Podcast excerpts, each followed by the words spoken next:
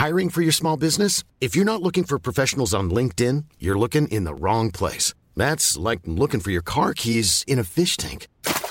LinkedIn helps you hire professionals you can't find anywhere else, even those who aren't actively searching for a new job but might be open to the perfect role. In a given month, over 70% of LinkedIn users don't even visit other leading job sites. So start looking in the right place. With LinkedIn, you can hire professionals like a professional. Post your free job on linkedin.com/people slash people today. Aujourd'hui, c'est la débandade chez Microsoft qui va mettre tous ses jeux sur PlayStation 5 et ne plus jamais fabriquer de console. Bon, peut-être pas, mais euh, ça on prend un tout petit peu le chemin quand même du début du commencement. On a aussi Final Fantasy VII Rebirth qui enflamme la toile et Disney qui donne 1,5 milliard de dollars à Epic pour faire quoi? Pour faire des jeux. C'est tout de suite dans le rendez-vous jeu.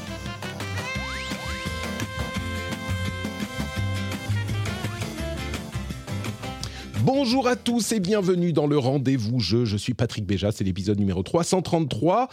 Nous sommes en février 2024 et j'ai l'immense plaisir de recevoir deux personnes d'une qualité immense aujourd'hui pour parler de tous ces sujets euh, dans ce rendez-vous jeu, à commencer par une Escarina qui non seulement est là comme d'habitude, mais qui en plus, pour les gens qui ont la chance, le privilège de voir l'émission en vidéo, ils sont peu nombreux, mais ce sont les vrais élus, ils ont la chance d'avoir Escarina en euh, webcam. Comment ça va, Escar? Écoute, moi ça va, je suis la dernière survivante de ma maisonnée actuellement, donc je sens que je suis repartie pour un week-end en mode garde malade, ça va être absolument génial. Euh, avec une webcam. Donc, du coup, bah, si vous voyez la webcam se couper par moment, c'est parce que j'ai euh, typiquement, comme là il y a un instant, mon mari qui vient me voir un peu paniquer parce qu'il doit aller récupérer ma fille. Enfin bref, Euh, tu vois quel intérêt d'aller voir des triple A euh, de- de- d'action au cinéma quand tu es parent? Tu peux avoir un enfant, c'est ça Il t'arrive des choses incroyables et ça met ton sens de l'adaptation à rude épreuve. Et justement, euh, je risque de recevoir un coup de fil, moi aussi, des, services de santé euh, en plein dans l'émission. Donc, je couperai, on fera, au montage. Il y aura un bip au montage. S'il y a un bip au montage à un moment, vous savez que c'était pour cette raison. euh, et que et il y a donc des appels genre Ah, alors, votre fille, elle a quoi? Elle a ceci, cela. Bon, venez voir le docteur ou venez pas voir le docteur. Bref. C'est la joie des- de la parentitude. euh, mais, comme je le disais avant de lancer l'émission, nous réarmons la France, nous, messieurs, dames. Donc, euh, j'espère que vous êtes euh, reconnaissants de notre sacrifice. Euh, Même si je suis en Finlande. Est-ce que, est-ce que Oui, ça oui, compte si ça. je réarme la Finlande, moi, du coup? Bah, pas vraiment, t'es un Je- traître à la nation. euh, Ah oui, c'est pire, c'est pire. Zut Bon, écoutez, désolé. Euh, on essaiera de faire mieux. La pro- non, il n'y aura pas de prochaine fois. Mais euh, heureusement, on a quelqu'un qui est euh, encore Il n'y plus... a pas d'enfant.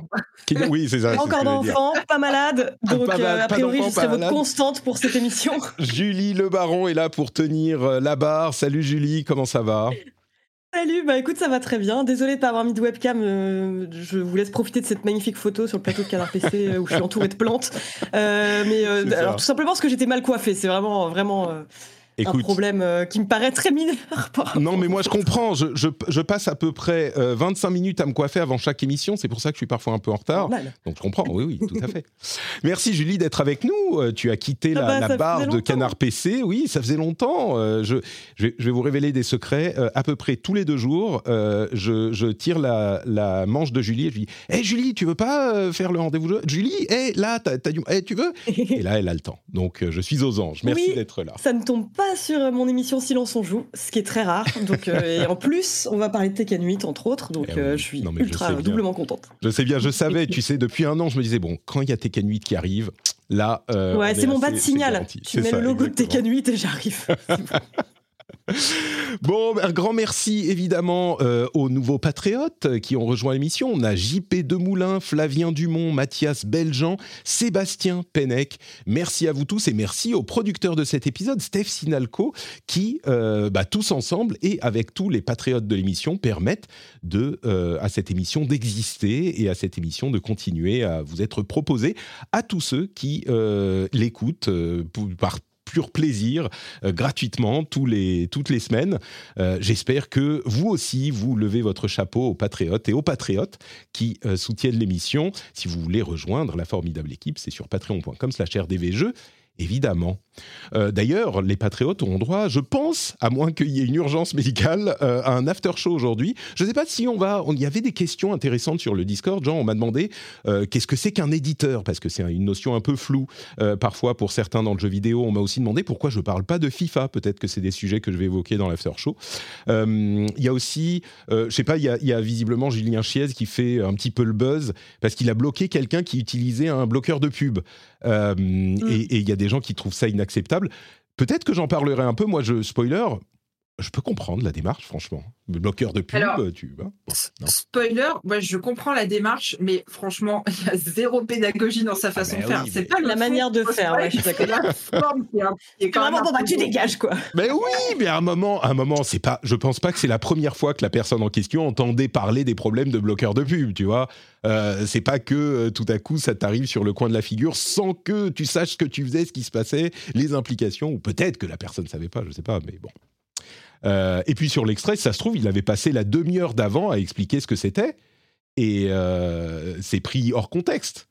Bon, bref, écoutez. Non, je me sentis personnellement visé parce que euh, la ah personne qui l'interpelle, je crois que c'est Julie en plus. Oui, ça a l'air d'être Julie. J'ai bondi en entendant le clip, j'étais là, mais il me parle. Donc oui, ça a joué sur mon appréciation cet extrait. Je, je comprends, je comprends, je comprends. moi, quand j'ai vu la vidéo, je me suis dit, je sais pas s'il a des enfants, mais s'il en a, ça doit filer droit à la maison parce que c'était vraiment très. Là encore, là encore, je me dis, c'est peut-être lui qui a raison, hein, parce que je peux dire que chez moi, ça file pas droit, ça fait tous les zigzags possibles, et il y a des moments, c'est un peu fatigant. Donc, euh, je sais pas, je sais pas. Peut-être que nous devrions tous nous inspirer des méthodes de Julien. En tout cas, sur ce point, moi, je trouve que euh, je comprends sa, démarche. Mais bref, peut-être qu'on parlera de ça, peut-être qu'on parlera d'autre chose, peut-être qu'on parlera de rien parce qu'il faudra que je file récupérer ma fille.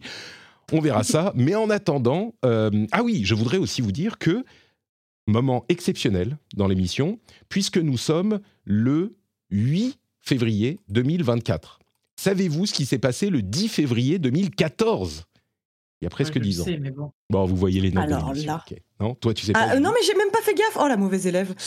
Eh bien, je vais faire semblant. C'était voilà, tu peux dire ah ben oui, bien sûr, je le savais. Euh, c'était le jour où j'ai lancé le Patreon euh, le premier Patreon pour le rendez-vous tech, il y a dix ans déjà. Alors c'était un Patreon un petit peu test, euh, c'était pas le vrai moment où je me suis lancé en, en professionnel, et ça fait 10 ans.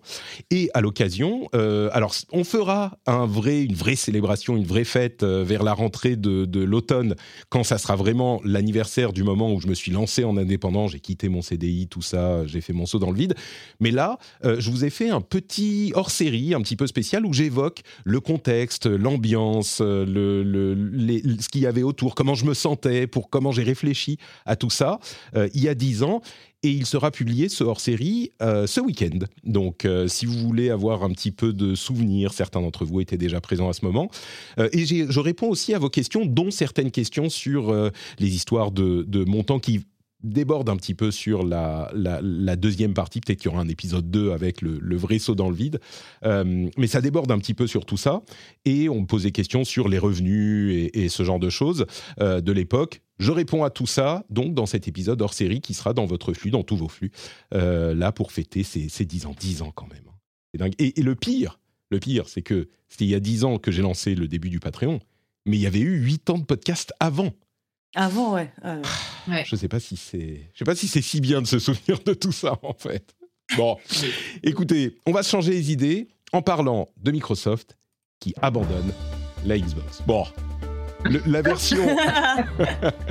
la version. Euh, est-ce que j'oserais dire que c'est la version Julien Chiez du, titre de cette, euh, de cette news? Microsoft abandonne. Bon, Julien et pas, et, pas que lui qui essaye d'attraper les vues, hein, c'est normal. Euh, mais il y a un petit peu de vrai là-dedans. En fait, ce qui se passe, c'est que depuis des semaines et des mois même, il y a des rumeurs sur l'éventualité d'un de sortie de titres majeurs de Microsoft, de Xbox, sur PlayStation, PlayStation 5 et euh, Switch. Et on parle de gros titres, hein, comme Starfield, comme potentiellement peut-être Halo, euh, comme ce genre de choses. Mais Starfield, il est emblématique puisque euh, bah, c'est un titre qui vient de sortir et qui avait été annoncé comme absolument exclusif à la Xbox. Évidemment, il y a, pas, il y a certains jeux euh, qui sont sur différentes plateformes et qui ne sont pas que sur Xbox, même des jeux produits par les studios Microsoft. Mais là, c'était des jeux qui étaient annoncés comme vraiment exclusifs et surtout qui font la force de Xbox. Euh, ce sont des rumeurs, mais les choses se sont un petit peu accélérées il y a quelques jours quand on a eu bah, des rumeurs euh, un petit peu plus confirmées qui semblent euh, rentrer dans la catégorie de rumeurs. Il n'y a pas de fumée sans feu, ce qui est, bah, je vous en ai pas parlé jusqu'à maintenant. Là, si je vous en parle, c'est que les choses changent et surtout, euh, ça a créé un tel mouvement de foule et de panique dans les communautés, et en particulier dans la communauté Xbox, qui commence à se dire oh, mais mon Dieu, à quoi ça sert d'être fan de Xbox s'ils ne sont pas, s'ils n'ont pas de jeux exclusifs? Je vais revendre ma Xbox, mais vraiment, enfin c'est, ça existe dans tous les domaines. Il y a eu des réactions très, euh, très dramatiques, très démesurées, on va dire. Ah, voilà, c'est ça, des, vraiment des, influenceurs qui sont des défenseurs de la marque, euh, qui sentent leur identité attaquée si Microsoft met des jeux sur d'autres plateformes et qui du coup se disent je revends ma console, je ne suis plus un influenceur Xbox, j'arrête mon compte. Bon, ok, très bien, euh, calmons-nous. Ce sont des gens qui ont 40 euh, ans, qui ont des enfants. Du, calme. Mais ce que je veux dire, c'est que euh, la raison pour laquelle les choses ont pris une tournure vraiment encore plus solide, c'est que Phil Spencer s'est fendu d'un tweet expliquant Nous vous entendons, et nous communiquerons sur ces sujets la semaine prochaine. Donc on va pas partir dans trop de spéculations non plus euh, dans cet épisode, parce qu'on en saura plus la semaine prochaine, mais on ne pouvait pas ne pas non plus complètement traiter euh, le sujet, d'autant plus que visiblement ça concerne, c'est une accélération, même s'il y a déjà eu des jeux euh, Microsoft sur d'autres plateformes, y compris des jeux relativement récents, et ben là c'est une accélération, ils sont même en train de réfléchir à lancer Indiana Jones, qui est un titre vraiment une grosse force exclusive de Microsoft par Machine Games, qui pourrait le lancer sur PlayStation 5 aussi, pas en même temps que sur la Xbox, mais quelques mois après seulement. Euh, c'est un changement de direction extrêmement important pour Microsoft, si c'est confirmé. Julie, euh, qu'est-ce que tu en penses? Est-ce que c'est vraiment un cataclysme pour la marque? Est-ce que c'est une décision raisonnable juste pour rentrer un petit peu d'argent? En plus, euh, quand les choses ne se passent pas très bien sur cette génération, qu'est-ce que tu en penses? Euh, bah alors moi, pour le contexte, c'est vrai que je suis pas du tout, on va dire, euh, une défenseuse d'une marque en particulier. Moi, vraiment, en termes de les exclusivités, c'est quelque chose qui m'ennuie. Donc, à partir cette décision, moi, je la trouve euh, plutôt intéressante parce que à partir du moment où tu as un jeu, le, le, mettre à disposition du plus grand nombre de joueurs possible. C'est important. En revanche, oui, c'est étonnant. C'est étonnant parce qu'ils ont quand même déboursé. J'ai encore des vertiges quand je repense aux chiffres, mais 68 milliards pour l'acquisition. Euh, je comprends hein, que des personnes qui voient euh, Xbox comme un marqueur de leur identité paniquent, mais euh, comme, comme tu l'as dit, calmons-nous, est-ce bien raisonnable? Mais stratégiquement, j'imagine, s'ils le font en tout cas, c'est que stratégiquement ça a un sens, mais c'est vrai que ça peut aussi être une sorte, ça peut être vu un peu comme une sorte d'aveu d'échec, de se dire que leurs exclusivités en tout cas sont pas suffisantes pour donner envie aux gens de jouer sur console et uniquement cette console-ci. Sur, l'acquisition, évidemment, tu parlais de l'acquisition d'Activision Blizzard, qui est pas, euh, qui est différente de Starfield et, Indiana Jones, mais c'était pour renforcer leur catalogue interne. Donc oui, le fait qu'ils le dilapident ensuite. Euh, Eska, aveu d'échec. Euh, bah, moi, je, comprends que les joueurs de Xbox aient une somme de toujours pas pouvoir jouer à God of War et Last of Us. et qu'en plus, pardon, excusez-moi, je rigole, mais et qu'en plus, les seuls exclus où ils pouvaient se dire, ouais, mais vous, vous pouvez pas jouer à ça, et bah maintenant, c'est potentiellement fini. Donc je comprends que ça les énerve très fort. Après, euh, je pense que je suis assez d'accord avec Julie sur le fait qu'au final, c'est les joueurs qui vont être contents à la fin, puisqu'ils vont tout simplement pouvoir jouer à davantage de jeux, les jeux exclus, c'est en général plutôt des, des, jeux, euh, soit des triple A, soit des jeux vraiment, on va dire, bien mis en avant et des, bons jeux, quoi. Donc, euh, je trouve que le joueur s'y retrouve à la fin et que ceux qui sont agacés le sont peut-être pour euh, des raisons qui touchent, on va dire, une catégorie de personnes assez niche. Et je pense que la raison derrière tout ça est encore et toujours l'argent. Et que bah, bien évidemment, vu ce qui se passe en ce moment avec euh, Microsoft et Xbox, ils ont peut-être trouvé euh, judicieux de se dire que se fermer une partie du marché, bah, c'était peut-être plus très. Ouais, ils sont, ils sont rappelés qu'ils aimaient l'argent, comme on, comme on dit parfois, et ils se sont rendus compte qu'ils peuvent faire un peu plus d'argent en mettant leurs jeux sur PlayStation. J'aimerais quand même euh, bon, alors on me demande dans la chatroom, je vais le mettre quand même. Phil Spencer s'est réveillé, il s'est dit, mais on aime l'argent. Et donc, euh, il a mis, il veut mettre ses jeux sur PlayStation. C'est pas évidemment pas aussi simple que ça, puisque euh, rappelons-le, la raison d'être des exclusivités, des jeux exclusifs sur les différentes consoles, est de rendre la plateforme, la console attractive, de manière à créer une, un marché important de consoles, un parc installé important de consoles et de joueurs et de joueuses, qui va ensuite être rentabilisé avec les commissions que prennent les constructeurs de ces consoles sur tous les jeux qui sont disponibles sur la plateforme. Donc, le jeu exclusif est évidemment un produit d'appel qui est essentiel dans la stratégie de marché d'une console, d'un constructeur de console. Sans jeu exclusif, la console elle-même, la plateforme physique, n'a plus vraiment de raison d'être. Et donc, euh, le fait que Microsoft s'interroge sur la pertinence d'avoir des exclus fortes sur la durée sur sa console euh, est évidemment remet en question euh, la, pertinence d'avoir une console tout court. Alors, évidemment, on en saura plus la semaine prochaine. Et si les mouvements sont mesurés et qu'on se dit, bon, bah, on va mettre six mois après la sortie sur Xbox, le jeu sur PlayStation, bah, l'exclusivité de six mois peut être quand même très importante, hein, malgré tout.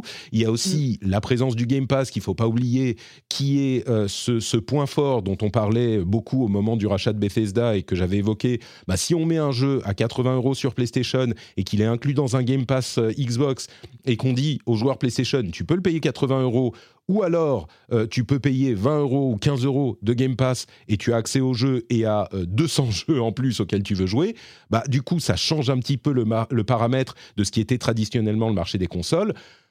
Maintenant, euh, à mon sens, il y a quand même pas à tortiller. C'est pour moi un aveu d'échec.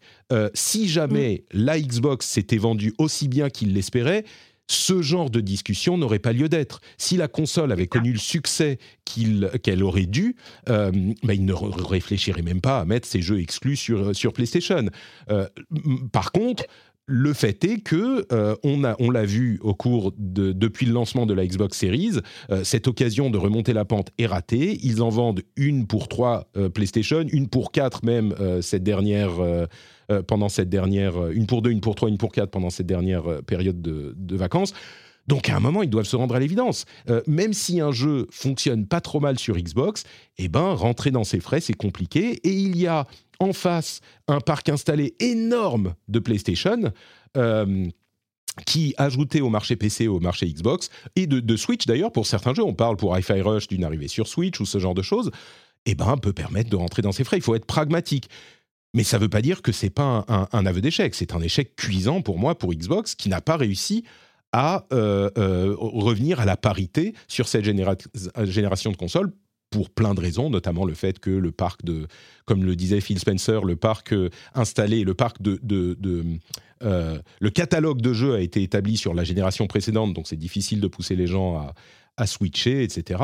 Mais il n'empêche, il y a quelques mois, ce que disait Phil Spencer, c'est à chaque fois qu'on met un jeu sur PlayStation, ils prennent 30%, et avec ces 30%, ils s'en servent pour euh, combattre la Xbox. Donc on leur donne euh, le bâton pour nous faire battre, en fait. Donc euh, oui, c'est un aveu d'échec, ça me paraît évident. Et est-ce que c'est pas un premier pas vers la fin de la console Xbox, quoi, et de se dire qu'il n'y aura peut-être pas d'autres d'autres bah Xbox plus tard? C'est exactement ce que euh, ce qui donne des, cauchemars et des surfrades à, toutes ces personnes euh, d'âge mûr qui disent je jette mon t-shirt Xbox par la fenêtre maintenant. C'est plus oui c'est possible. C'est possible. C'est pas garanti ceci dit parce que encore une fois euh, la puissance du Game Pass et l'intérêt du Game Pass n'est plein que s'il y a une plateforme physique sur laquelle il existe, à mon sens. Oui, on peut jouer en cloud, oui, on peut jouer sur PC, mais euh, la, la, proposition n'a de sens vraiment que s'il y a aussi une console qui permet de faire tourner ces jeux. Donc, on verra. mais cette, plateforme, cette plateforme, ça pourrait être euh, la PlayStation. Ah oui, mais PlayStation. Alors, s'il y a plus de Xbox, je vois pas Sony accepter de mettre le Game Pass sur PlayStation, même si la Xbox n'existe pas. C'est pas un truc intéressant. Ils ont en tout cas jamais eu cette stratégie-là. Ouais, ça. Ça, leur donne une, indépendance au moins à ce niveau-là. Euh, ouais. Hmm. Euh, maintenant, si la Xbox disparaît complètement et que, micro, et que Sony récupère 30% sur chaque euh, abonnement Game Pass vendu, ah bah peut-être, du coup, peut-être que ça les intéressera. Mais bon, je ne suis pas convaincu. Bon, on, en reparlera, comme je disais, certainement la semaine prochaine, quand on aura plus de visibilité sur ce qu'ils veulent véritablement faire. Euh, c'est un peu de la spéculation à ce stade. Oui, c'est un peu, c'est ça. Mais c'était intéressant d'en parler parce que clairement, c'est un changement majeur. C'est potentiellement, et je pèse mes mots, mais c'est véritablement potentiellement le début de la fin de la plateforme Xbox. J'espère que c'est pas le cas parce que clairement, plus de compétition dans ce domaine des consoles, parce que si on trouvait que euh, Sony était un petit peu, euh, comment dire, était un petit peu trop sûr de sa place depuis euh, un ou deux ans et qu'ils avaient des, des décisions, comment dire, pas audacieuses, mais ah, je perds le mot. ah, bon, bref, s'ils avaient des, des, décisions qui étaient un petit peu trop sûres d'eux, Là, si la Xbox disparaît, ça va être la, fin des haricots. Enfin, c'est vraiment néfaste pour les joueurs parce que Sony sera tranquille.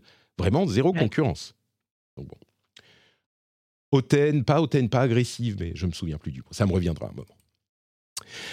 Bon, euh, deuxième sujet du jour, c'est Final Fantasy Rebirth, dont, comme promis, on a eu un, euh, on a eu un state of play qui détaillait euh, tout enfin une bonne partie des éléments du jeu. Et Final Fantasy Rebirth, évidemment, c'est un gros morceau qui arrive le 29 euh, février, hein, donc dans trois semaines à peine. Euh, et le State of Play était assez détaillé, une vingtaine de minutes pour nous expliquer ce qu'il y a dans ce jeu de plus ou de moins que dans la version remake. Je le rappelle en deux secondes, hein. My Final Fantasy Rebirth, c'est le deuxième épisode de Final Fantasy Remake, qui est lui-même une euh, réinvention moderne de, du scénario et des grandes lignes de Final Fantasy VII, avec des modifications qui font que c'est malgré tout une proposition différente, et pas seulement pour le gameplay et pour euh, les graphismes. Euh, on a également une approche, sans euh, spoiler quoi que ce soit, même si la plupart d'entre vous le savent, une approche qui est vraiment différente. Et donc, ce State of Play nous présente le jeu qui est du coup, qui suit l'original Final Fantasy VII, y compris dans ce que le jeu propose, c'est-à-dire qu'à ce moment de Final Fantasy VII, quand on sort de la, ville de Midgar, eh ben on arrive dans un monde qui est beaucoup plus ouvert, on a plusieurs régions, on a une carte qu'on peut explorer, euh, et dans cette version, on reprend également tout ce qui est euh, mini-jeu, exploration, on a des éléments qui sont différents de l'original euh, de 97, je crois, je, c'était 97 Oui, je crois que c'est ça.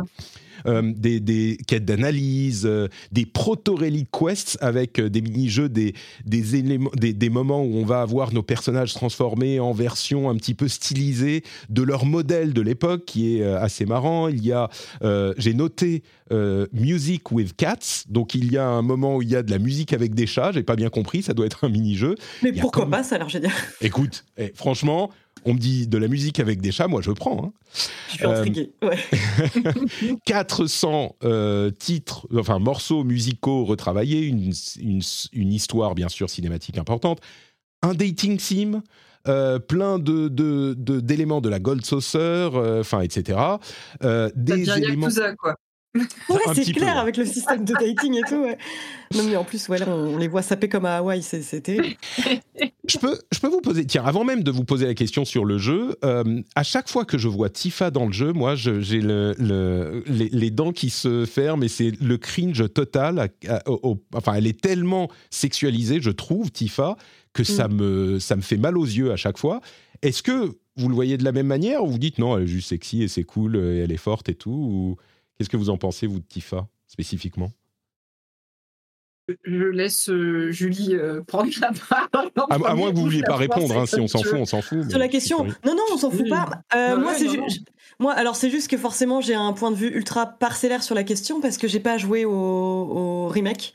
Donc je me fonde que sur ces images-là où effectivement, oui, j'ai le sentiment qu'elle est extrêmement sexualisée, mais je ne l'ai pas vue en jeu, donc je, je, je m'en rendrai mieux compte à ce moment-là, je pense. D'accord. Est-ce qu'il y a? Moi, j'ai fait hein, le, premier, donc le remake. Alors, le truc, c'est qu'elle est déjà hyper sexualisée dans, dans, la première version du jeu. Alors, forcément, il y avait moins de polygones, donc euh, c'était fallait un peu plus d'imagination. Mais au final, le, personnage du remake est assez fidèle à la représentation qu'on pouvait s'en faire de, de l'époque. Moi, je suis un petit peu comme toi. Je trouve ça toujours un peu cringe. En fait, il y a un espèce de décalage entre euh, le côté très réaliste euh, du, du, cara design et certains personnages, il n'y a pas qu'elle, hein, mais qui sont hyper caricaturaux dans, leur, euh, dans leurs attraits physiques. Et alors, effectivement, elle, elle a une poitrine énorme. En plus, elle est habillée très court. Et en fait, ça crée, euh, c'est pas tant la sexualisation du, personnage que le décalage que ça crée par moment par mmh. rapport au reste de l'univers, mais c'est un décalage que tu retrouves dans des éléments de mise en scène du jeu. Donc au final, ça fait un tout assez cohérent. Euh, c'est bon, euh, Iris, elle est sexualisée aussi d'une autre façon. Tu vois, c'est toujours un peu le problème du des bah, c'est hashtag le, Japon. Hein, il y a d'une bah, part la... clichés entre la Vierge et la pute. C'est ça, ouais, non, mais complètement. Et en plus au Japon, complètement là-dedans. Voilà donc en plus au Japon, donc euh, société assez misogyne. Et là, bon, en plus de ça, ils héritent d'une vision de la femme qui remonte à il y a 30 ans et qui, il y a 30 ans, était déjà pas très glorieuse. Donc euh, moi, je suis d'accord avec toi, c'est assez cringe, mais dans un ensemble assez cohérent, donc c'est pas trop choquant. Et je trouve que elle, elle, euh, elle représente quand même une, une personnalité de femme assez forte c'est une femme qui est intelligente, qui a de la place dans l'histoire, dans les dialogues, etc. Donc quelque part, ça contrebalance un peu mmh. ça. Et euh, c'est pas un personnage qui m'a agacé du tout euh, dans, là contrairement à d'autres à d'autres personnages de la licence dans des dans des volets beaucoup plus récents, qui eux sont, enfin, je veux dire, au pif FF16, j'ai même plus le nom de l'héroïne qui est tout le temps avec le héros, mais qui euh, qui sert à rien. Alors elle, pour le coup, c'est ah non, mais la représentation des femmes dans FF16, c'est chaud. C'est insupportable. Donc je suis beaucoup moins euh, euh, irritée par Tifa que par plein d'autres exemples de la même licence.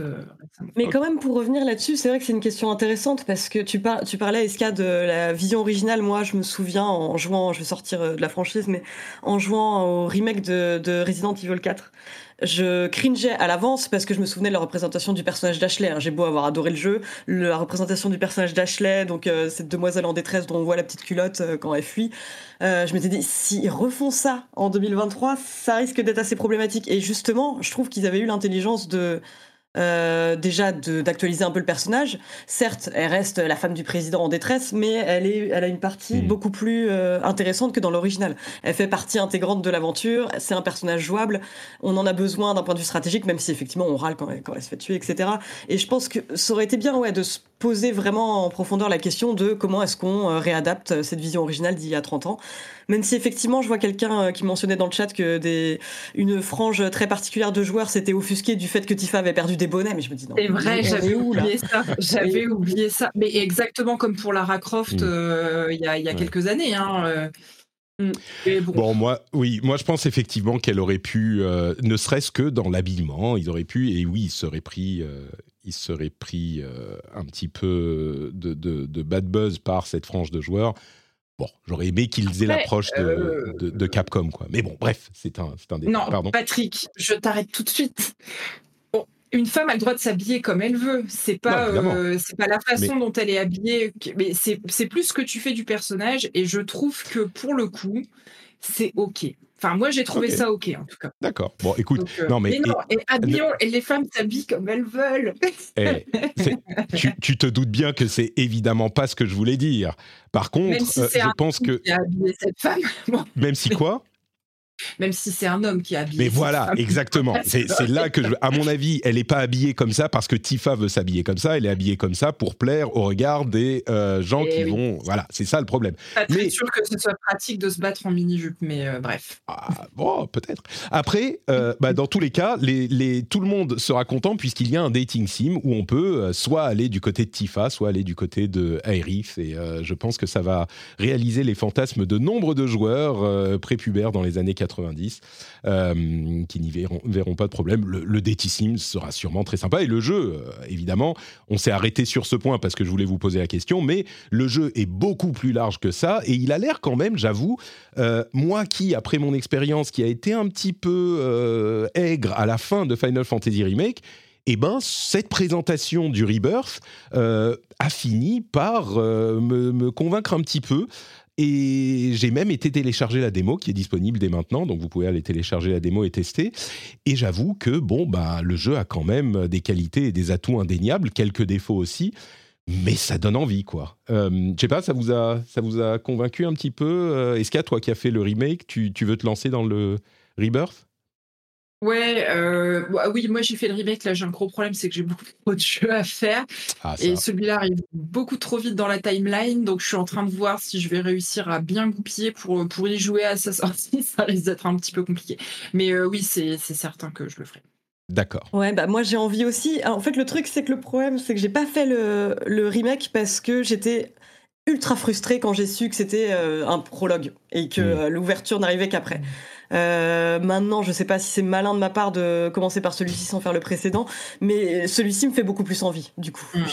j'ai envie de voir ce que ça va donner. Bah, en tout cas, j'avais adoré l'original à l'époque, donc c'est vraiment des vieux souvenirs. Et il faut se méfier des vieux souvenirs, mais j'ai super envie de de, le tenter. Et surtout, bah, c'est toi qui as porté ce fait à mon attention. Euh, le fait qu'il y ait une promotion avec qui comprend le remake euh, pour le prix du Rebirth. Enfin, tu peux avoir les deux pour le, seulement le prix du Rebirth. Ça, forcément, ça me donne un petit peu envie, quoi. Et oui, donc jusqu'au 28, donc jusqu'à la veille du lancement du jeu, si vous allez sur le PlayStation Store, vous pouvez acheter soit le Rebirth tout seul pour 80 euros, soit le Rebirth et le remake pour 80 euros. Donc c'est une promo qui dure jusqu'à jusqu'au 28. Euh, donc sachez-le, n'allez pas acheter juste le Rebirth. Euh, il y a une autre édition, entre guillemets, qu'il faut sélectionner, qui inclut les deux. Euh, donc voilà. Juste pour répondre à la question de Julie, parce que je me dis qu'il y a peut-être des auditeurs qui se la posent mhm. aussi. Je pense que si tu as un souvenir assez frais du, du, jeu original, tu n'es pas forcément obligé de, de, faire euh, le premier. Euh, mais il y a quand même des nouveaux éléments qui sont amenés dans le premier, notamment des nouveaux éléments scénaristiques qui pourraient te déstabiliser un petit peu si effectivement tu n'as pas, pas ces clés-là. quoi. Mais bon, après, euh, ouais, moi je dirais. Ça ruinera l'expérience. Hein, regarde une vidéo qui explique ce qui se passe dans le remake c'est pas la peine de te le retaper en entier, même si tu l'achètes avec la promo. C'est pas la peine. Euh, tu te lances dans le, dans le Rebirth. Et en plus, c'est vraiment différent pour le coup dans le Rebirth. Il, il y a, semble-t-il, euh, un vrai monde ouvert. Alors, carrément avec euh, des tours à la Ubisoft euh, qu'il faut débloquer, etc. Ça sera très drôle de voir les, les méga fans de jeux japonais qui vont trouver ça incroyable dans euh, Final Fantasy, là où ils le trouvent insupportable dans les open world habituels, avec plein de justifications, je suis sûr. Mais oui, donc c'est vraiment un jeu qui a l'air comparable dans son principe de, de boucle de gameplay, mais beaucoup plus riche euh, dans tout ce qu'il y a autour. Euh, beaucoup de mini-jeux, comme je le disais, le monde ouvert, euh, l'exploration de la carte. Il y a même un jeu de cartes, un mini-jeu, jeu de cartes dans le jeu qui s'appelle Queen's Blood et qui est à la Gwent où on peut aller faire des, parties dans toutes les différentes villes du jeu, et, etc., etc. Enfin, ça a l'air vraiment d'être un gros morceau, quoi. Bon, voilà pour Final Fantasy VII Rebirth. Allez, charger la allez euh, récupérer la démo si vous voulez le tester. Et la troisième news qu'on veut évoquer aujourd'hui, c'est un truc qui est tombé hier et qui est, à mon sens, euh, assez monumental. C'est l'annonce d'un partenariat entre Disney et Epic, euh, un partenariat qui implique un investissement de 1,5 milliard, milliard de dollars de Disney dans Epic pour la création d'un... Alors c'est un petit peu flou, mais il semblerait que ça soit une sorte de d'univers de jeu et de euh, fun centré sur différentes licences Disney, évidemment, donc euh, Marvel, Star Wars, Disney, Pixar, euh, etc. Et donc un ensemble de plusieurs zones de jeu comme un parc à thème, mais également compatible avec Fortnite, créé par équipe. C'est pas, il semblerait, une skin Disney sur Fortnite. C'est un peu plus ambitieux que ça, pour 1,5 milliard j'espère, mais il semblerait que ça soit quand même bien basé sur le savoir-faire d'Epic pour Fortnite. Pour Fortnite, le jeu lui-même, mais aussi euh, tous les à côté du jeu, les autres modes, les modes partie, les modes euh, machin, euh, les modes course, les modes etc., etc.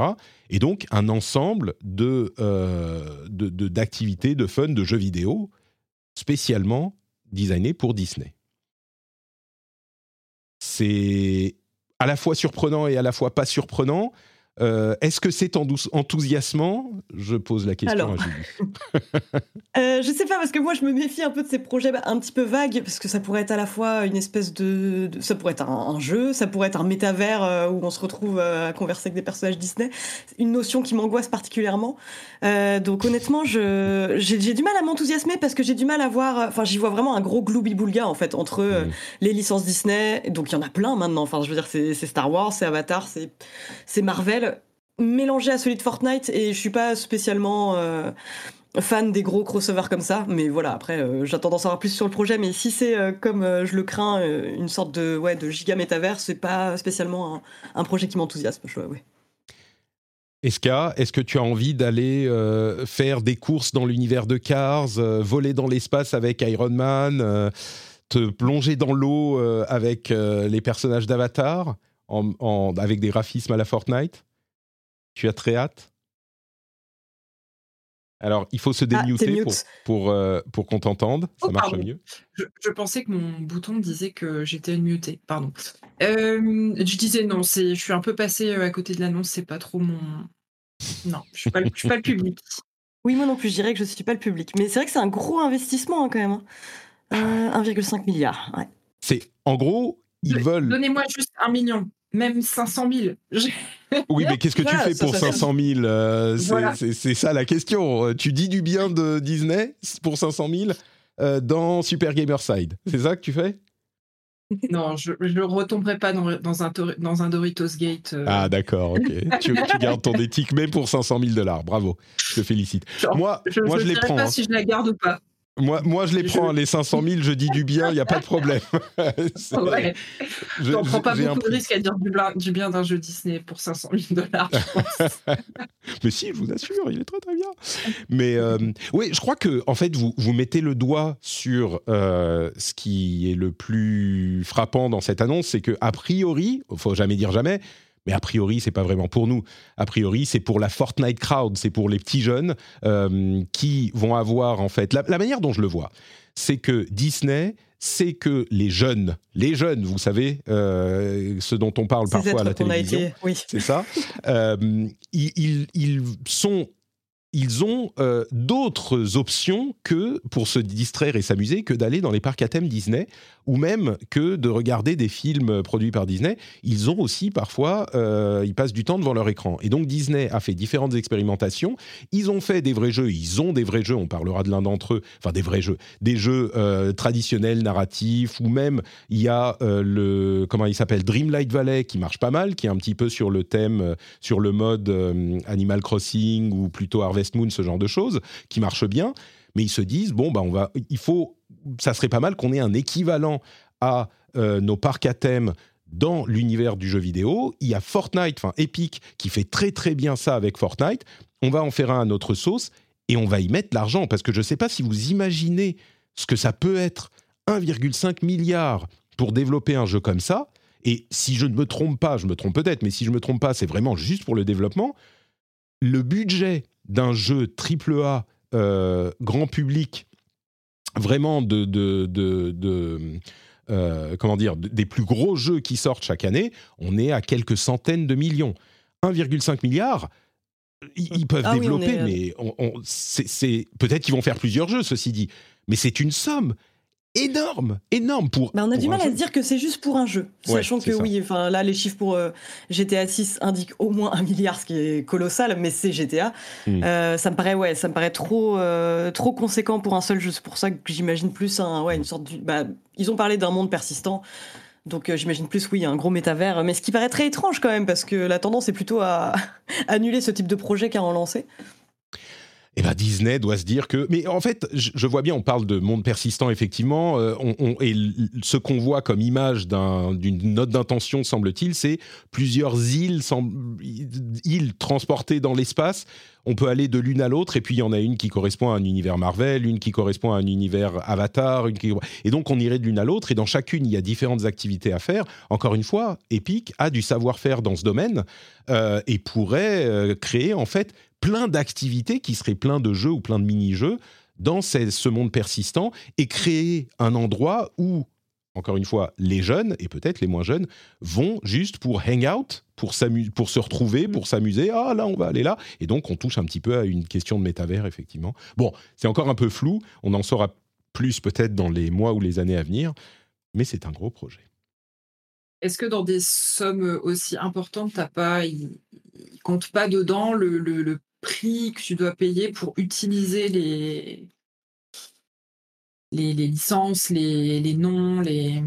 Alors, il faudrait voir le détail du deal, effectivement. Est-ce que euh, c'est un truc qui licencie à Epic pour que Epic soit responsable de créer le jeu et ait le droit d'utiliser tous les personnages de tout? J'ai pas l'impression que c'est ce type de partenariat. Euh, on a enfin, peut-être, peut-être que financièrement c'est structuré comme ça, mais j'ai l'impression que c'est un truc qui, tu vois, le, communiqué de presse, c'est Disney investit dans Epic. Mm. C'est pas mm. Disney. Euh, et, peut-être que le, développement du jeu dans tout ça, c'est seulement, j'en sais rien, seulement 500 millions, et que le reste, c'est un vrai investissement où ils veulent une part euh, du capital d'Epic. C'est possible. Euh, peut-être qu'on aura plus de détails quand on aura les détails du deal, mais, mais oui. C'est, tout, tout est envisageable à ce stade. Bon, voilà pour les news qu'on voulait couvrir euh, aujourd'hui, avant de se lancer dans les jeux, évidemment, les plus importants. Et Tekken 8 Oui Encore un petit peu de 8. Euh, je voudrais vous rappeler que cette émission est financée par vous, oui, vous, je pointe le doigt vers euh, vos oreilles.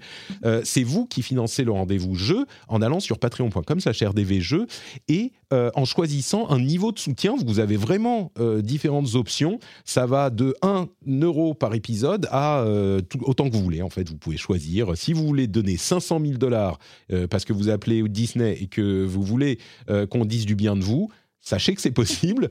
Euh, vous pouvez aussi juste donner euh, le prix d'un croissant, le prix d'un sandwich et soutenir cette émission que vous appréciez, j'espère. Euh, et du coup obtenir des petits bonus sympas comme les after shows, euh, euh, la newsletter qui est très cool. Je mettrai tous les liens vers les trucs intéressants de cet épisode et vous allez voir que dans la suite de l'émission, il y en a des super intéressants, des liens. et ben vous avez une newsletter étendue avec encore plus de liens. vous avez également, bien sûr, le plaisir d'avoir une émission sans pub puisque vous soutenez financièrement. Et eh bien, il y a le, flux privé avec les émissions sans pub, ce qui est plutôt cool. et puis euh, vous avez la fierté de soutenir le rendez-vous tech, de soutenir le rendez-vous jeu plutôt, euh, d'un créateur que vous appréciez, j'espère. Si vous écoutez, j'espère que vous aimez bien ce que je fais et ce qu'on fait. Donc, euh, patreon.com slash rdvjeux.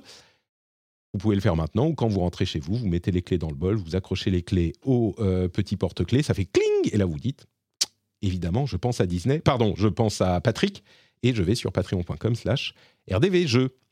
Merci à vous tous et à vous toutes. Hiring for your small business? If you're not looking for professionals on LinkedIn, you're looking in the wrong place. That's like looking for your car keys in a fish tank.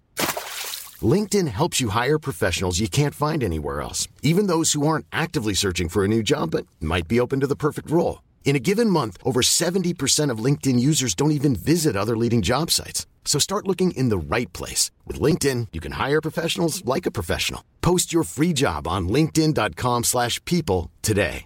When you drive a vehicle so reliable it's backed by a 10-year, 100,000-mile limited warranty, you stop thinking about what you can't do and start doing what you never thought possible. Visit your local Kia dealer today to see what you're capable of in a vehicle that inspires confidence around every corner. Kia, movement that inspires. Call 800 333 4KIA for details. Always drive safely. Limited inventory available. Warranties include 10 year 100,000 mile powertrain and 5 year 60,000 mile basic. Warranties are limited. See retailer for details. Et on parle maintenant des jeux auxquels on a joué ces derniers temps.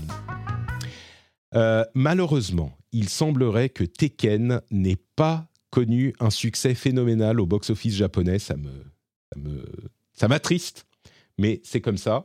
D'après les chiffres récupérés par Gamecult, des, des, tops du, du, Japon, Tekken 8 n'est que quatrième le jour de sa, le, cinquième pardon, la semaine de sa sortie. C'est bien triste. On a déjà parlé de Tekken. Euh, on a parlé du, mode, euh, des différents modes de jeu, de euh, ce que le jeu proposait. Mais Julie est une grande fan de la série et j'aimerais du coup savoir ce que tu en as pensé. Pas, comme je disais, pas besoin de refaire le détail de ce qu'est le jeu. De chaque quête. Voilà. mais, mais oui. Eh ben ouais. Qu'est-ce que tu as pensé je l'attendais, ouais. Bah, je l'attendais vraiment avec impatience et appréhension parce que ça faisait longtemps qu'on n'avait pas eu un Tekken. Je passais vraiment, enfin, Tekken 7, c'est vraiment le jeu que je lance euh, comme ça depuis des années euh, pour jouer avec, euh, pour jouer avec des amis, même, même juste pour 10 minutes. Et là, toute la question, c'était de me dire, est-ce que j'ai trouvé le remplaçant, quoi, celui que je hmm. lancerais comme ça? Et la réponse est oui, parce que vraiment la, comment dire, la, la prise en main du jeu est ultra. Enfin, c'est un jeu quand même qui doit à la fois contenter des joueurs extrêmement compétitifs, euh, et des joueurs casus, donc plutôt comme moi, des joueurs du dimanche qui, aiment bien euh, jouer comme ça. La prise en main est ultra simple et même si euh, il y a eu une évolution, et ce que je trouve plutôt bien, moi, il y a une évolution de la move list de certains personnages emblématiques qui sont là depuis les tout débuts du jeu, comme Paul Phoenix. ou Marshall, enfin Marshall Law. Marshall Law oui. c'est super agréable en fait de les redécouvrir avec donc des nouveaux coups, mais qui semblent complètement faire partie de leur identité comme, ça, comme si ça avait toujours été là. Mm. Et au-delà de ça, moi j'ai une approche plutôt euh, agressive euh, du jeu de combat. C'est vrai que je suis pas très porté sur la défense et Tekken 7 était plus porté sur la défense que celui-ci où ça bourrine dans tous les sens. Enfin, vraiment, l'idée c'est quand même euh, d'utiliser un max de combos. De... Il y a des différents, bah, différents styles, je vais pas revenir en détail là-dessus, mais en tout cas qui poussent à attaquer vraiment en permanence. Tous, les systèmes de jeu, en gros, une des choses pour que les gens comprennent bien, euh, quand on prend des coups, certains nous mettent de, de nous, nous enlèvent des points de vie qu'on peut récupérer si on est agressif et qu'on tape, même si l'autre part nos coups. Donc donc vraiment, on est encouragé par tous les systèmes, y compris celui-là, à être aussi agressif que possible, ce qui fait qu'on n'est pas en train de reculer tout le temps, comme c'était le cas peut-être dans des versions précédentes du jeu. Un peu, un peu plus dans le set, ouais. Et là, bah, au-delà de ça, euh, au-delà des mécaniques de jeu, il y a comment dire, une sorte de richesse visuelle des effets de pyrotechnie euh, assez monumentaux quand tu, quand tu combats, où tu as l'impression très vite, enfin mon premier combat, j'avais l'impression d'être une demi-déesse parce que, euh, oui, tu vois des effets de particules partout, des ralentis au moment où on s'approche d'un chaos. effectivement, c'est toujours ces, ces moments-là où je me sens comme une demi-déesse et après je lance mon premier match multi en ligne et là, c'est la leçon d'humilité assurée. Mais c'est un, un vrai plaisir en fait de pouvoir apprécier le jeu à différents niveaux. Euh, mmh. C'est-à-dire au moment où tu le prends en main et euh, le moment où tu commences un peu à en décortiquer les mécaniques et à essayer d'être le plus euh, le plus performant. Et je ouais non, je suis très très fan de cet épisode et je et j'étais assez attristé aussi par les chiffres parce que c'est vrai qu'il a reçu un accueil très très favorable et moi plus il y a de personnes qui découvrent Tekken en tout cas qui jouent à Tekken et plus je suis heureuse et cet épisode là je pense c'est une excellente porte d'entrée enfin il a à la fois ce charme de, de la franchise qui se prend excessivement au sérieux dans son mode histoire, avec des histoires de démons intérieurs, de, de familles qui se jettent dans des volcans, mais aussi ce côté très euh, second degré, pas prise de tête, hmm. euh, qu'ils ont bien retranscrit. Bon, je suis pas fan du mode Arcade Quest, mais ils l'ont bien retranscrit dans le mode Arcade Quest. C'est euh, que Tekken, c'est un jeu pour tout le monde. C'est vraiment ouvert à tous, et je trouve que cet épisode, ouais, est une super porte d'entrée. C'est euh, alors le mode Arcade Quest euh, spécifiquement, je t'entendais en parler dans euh, dans Silence on joue et c'est clairement un tutoriel. Hein. Il y a oui c'est ça. c'est vraiment c'était pas très clair dans leur communication, mais oui c'est complètement un tutoriel et, et, comme vous le disiez finalement, ça fonctionne dans ce contexte-là. Euh, mais du coup, oui, je suis, très intéressé d'avoir ton retour parce que moi, je, je suis jamais sûr avec Tekken, qui est un, jeu tellement compliqué, euh, qui a une telle histoire et un tel héritage de coups, de, de complexité. Euh, je suis jamais sûr que ça puisse plaire aux gens qui sont pas euh, intéressés par le jeu compétitif, par le fait d'apprendre des frames, les machins. Et t'as l'air de dire que euh, si, si, en casual, même peut-être pour des gens qui n'ont pas suivi la série, bon, toi c'est ton cas, mais peut-être des habits à toi, tu leur mets le jeu. Euh, eh ben ouais. Et ça marche. toujours un personnage. Euh, bah, par exemple, on va dire que dans Tekken 3, pour remonter vraiment en arrière, c'était un peu Eddie Gordo qui incarnait ce personnage-là. le perso qu'un débutant peut prendre, appuyer ah, un peu sur n'importe quel bouton et enchaîner des combos assez. C'est le premier perso additionnel, Eddie Gordo. je t'entendais également dire qu'il était plus là. Il arrive dans quelques mois, donc Ah, bon, bah voilà, ça devrait Ouais. contenter pas mal de gens. Euh, là, en l'occurrence, bon, il n'est pas là au lancement, il y a 32 personnages euh, dans, dans le roster. Euh, alors, je sais pas du tout si c'est un choix conscient, mais en tout cas, mes amis qui ne jouent pas du tout au jeu de baston et qui aiment bien juste appuyer euh, sur n'importe quel bouton et en voir sortir plein de trucs cool, ont tendance à prendre Panda et, et Kuma, qui sont incroyablement cheatés ouais. sur cette version.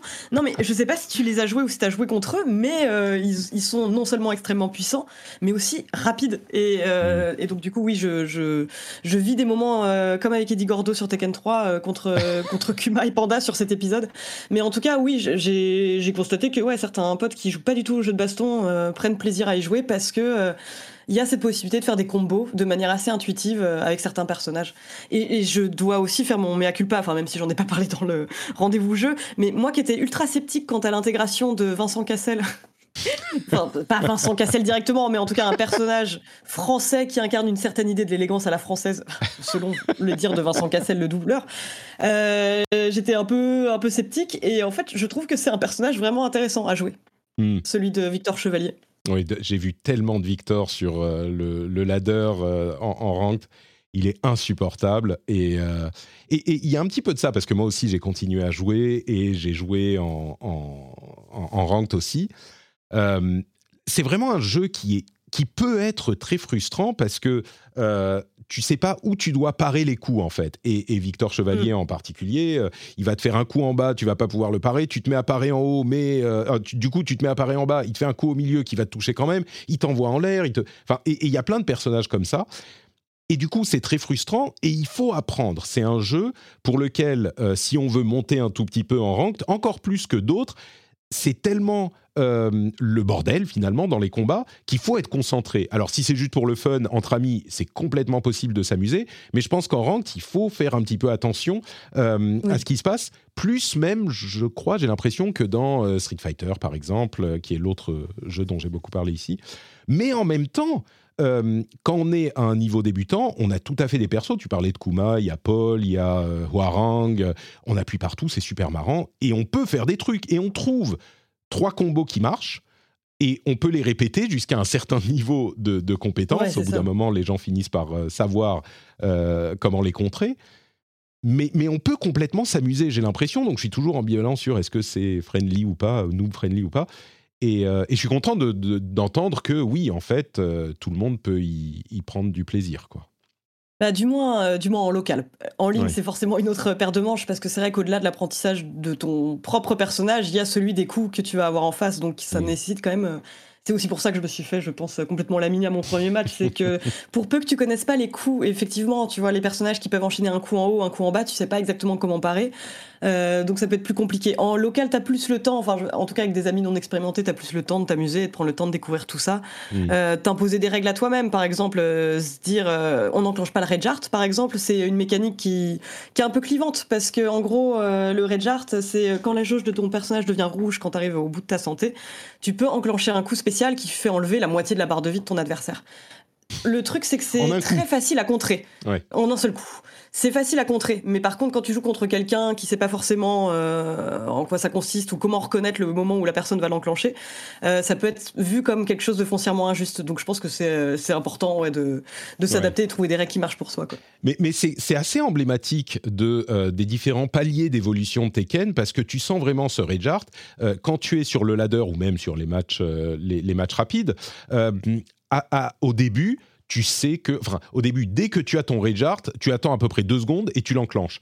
Et donc, Oui. une partie de l'apprentissage, c'est que tu sais dans ton match, quand ton ennemi va avoir son rage art, s'il est d'un niveau suffisamment faible, on va dire, euh, bah, tu sais que ça va venir. Et donc, tu l'attends, tu le vois venir, euh, il te le met, tu pars et tu lui mets une énorme combo dans la figure qui va, euh, qui va le finir. Et, et donc, à un niveau relativement faible, ce truc semble complètement broken, complètement cassé, genre c'est impossible de gagner quand- contre ça. Et dès que tu comprends comment ça marche, bah, en fait, ça devient euh, presque inutile. J'exagère, mais, Oui. mais à peine. Et Tekken, c'est une série de trucs comme ça. Des trucs qui te semblent impossibles à contrer, et quand tu comprends comment ça marche, tout à coup, ça devient super simple. Donc, euh, c'est un modèle un petit peu particulier, plus que dans d'autres jeux peut-être, mais ça reste fun. Ouais. Oui, c'est très fun. Bon, content que euh, tu aies passé un bon moment sur Tekken 8 du coup et que tu puisses euh, parler avec euh, plaisir du jeu dans un podcast où souvent je suis avec des gens qui n'en ont rien à faire, comme la dame là en haut qui s'est mutée et qui a check out pendant, pendant 10 minutes. Mais tu as aussi joué. Désolée, euh, Mais non, non, non, Non, non, mais non. intéressant. et puis c'est c'est- là c'est euh, c'est mon émission et c'est Patrick qui décide qu'on parle de Tekken 8. Donc on le fait depuis trois semaines. donc, euh, Oh là là, l'habitude. le mansplaining. Alors, c'est c'est Julie qui, qui, a, qui a joué et qui voulait en parler, c'est pas moi. Ah oui, alors là, moi, je l'ai mis en lettres de feu dans le conducteur. Je voulais ça. parler de Tekken. Alors par contre, je lis que euh, Silent Hill de Short Message, euh, dont on a parlé la semaine dernière avec Jika et à qui ça avait plutôt plu, je lis hélas. Euh, Oui, alors, parce que bon après, euh, il faut dire que j'avais. Alors, je peux pas dire que j'avais des attentes parce que euh, The Short Message a été vraiment balancé comme ça euh, pendant un state of Drop, play. euh, donc, euh, je me suis réveillée en me disant génial, un jeu Silent Hill gratuit, sans qu'on se tape un matraquage marketing pendant des semaines et des semaines. Donc, j'étais j'étais assez contente. En plus, un jeu gratuit. Mais alors, là où je mets hélas, c'est que ce jeu-là m'a fait un petit peu peur pour la suite. Parce que, comme on le sait, euh, Konami prévoit plein de jeux Silent Hill, des projets plus ou moins enthousiasmants hein, selon euh, vos genres de jeux préférés. Mais il y a le remake de Silent Hill 2 par la Bluebird Team, Silent Hill F, il y a Silent Hill Townfall qui va être un jeu narratif par le studio No Code que j'adore. Enfin, c'est des jeux que j'attends quand même avec beaucoup d'impatience. Et alors, ce Silent Hill Short Message, si en tout cas c'est une note d'intention pour ce que va euh, donner la franchise dans les jeux à venir, moi ça me fait un petit peu peur. Dans le sens où, donc euh, pour résumer, c'est un jeu de deux heures à peu près, euh, qui reprend essentiellement les mécaniques de Pity, qui était donc la démo jouable de- du Silent Hills d'Hideo Kojima, qui n'a pas eu lieu, comme on le sait, euh, Hideo Kojima ayant démissionné de Konami après, euh, et étant parti faire Kojima Productions et Death Stranding. C'est, ça fait très très bizarre de se dire que on a donc un jeu qui ressemble à un sous Pity. Enfin pour moi c'est, Mm. ça en fait. Je trouve que c'est un jeu qui ressemble beaucoup plus à tous les jeux indépendants comme Visage ou Allison Road qui sont inspirés de la démo euh, Pity. Mais là c'est un vrai jeu Silent Hill et c'est un, un jeu qui a beaucoup d'arguments pour lui. C'est une super ambiance. Enfin, vraiment, les environnements euh, sont très très bien faits. On est dans une ville allemande, euh, dans un complexe euh, immobilier abandonné avec une jeune femme. euh, Déjà, Villa Et déjà, ça fait suite, peur. oui. tu vois Kettenstadt Oh là là, moi je suis terrifiée. Euh, donc t'as cette jeune fille qui se balade avec son téléphone et bon bah voilà, savoir que tu disposes d'aucune arme, t'as juste un téléphone, Mm. donc la peur peut surgir à plusieurs niveaux. Ça peut être via les messages que tu reçois, Mm. euh, la moindre vibration moi me faisait stresser.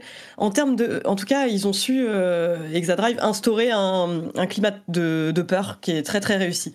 Là où le bas blesse un peu plus de mon côté, c'est que moi, ce que j'ai toujours aimé dans Silent Hill, enfin, ce que je préfère dans Silent Hill, c'est euh, bah, mon jeu c'est le deuxième, qui laissait beaucoup de place à l'interprétation, où il se passait des choses, on savait pas exactement pourquoi.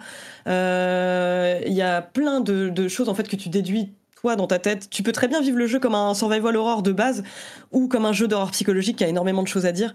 Et le, souci avec The Short Message, c'est qu'il fait tout l'inverse. C'est que euh, va vraiment vouloir s'assurer que tu comprennes son histoire. Donc tu vas te taper euh, des fascicules qui t'expliquent, voilà, c'est un jeu qui porte sur le suicide. Ensuite, euh, oui, ça parle aussi de réseaux sociaux. Et le truc, c'est que c'est tellement donné clé en main que ça... Je trouve, le, je trouve que le message était vraiment rentré au forceps Mm. et de manière pas ultra élégante. C'est c'est quand même un jeu qui parle de thématiques importantes et assez graves. Le harcèlement, le suicide, le mal-être chez les adolescents, mais qu'il le fait d'une manière mais pas du tout subtile. Et ça dépend vraiment comment vous vous placez. Si vous jouez à un Silent Hill pour son ambiance, et c'est mon cas aussi, vous pouvez vous y retrouver. Mais si vous appréciez aussi l'histoire et le côté suggestif, la puissance évocatrice d'un jeu comme euh, Silent Hill 2, euh, là, euh, ça risque de faire un peu plus mal.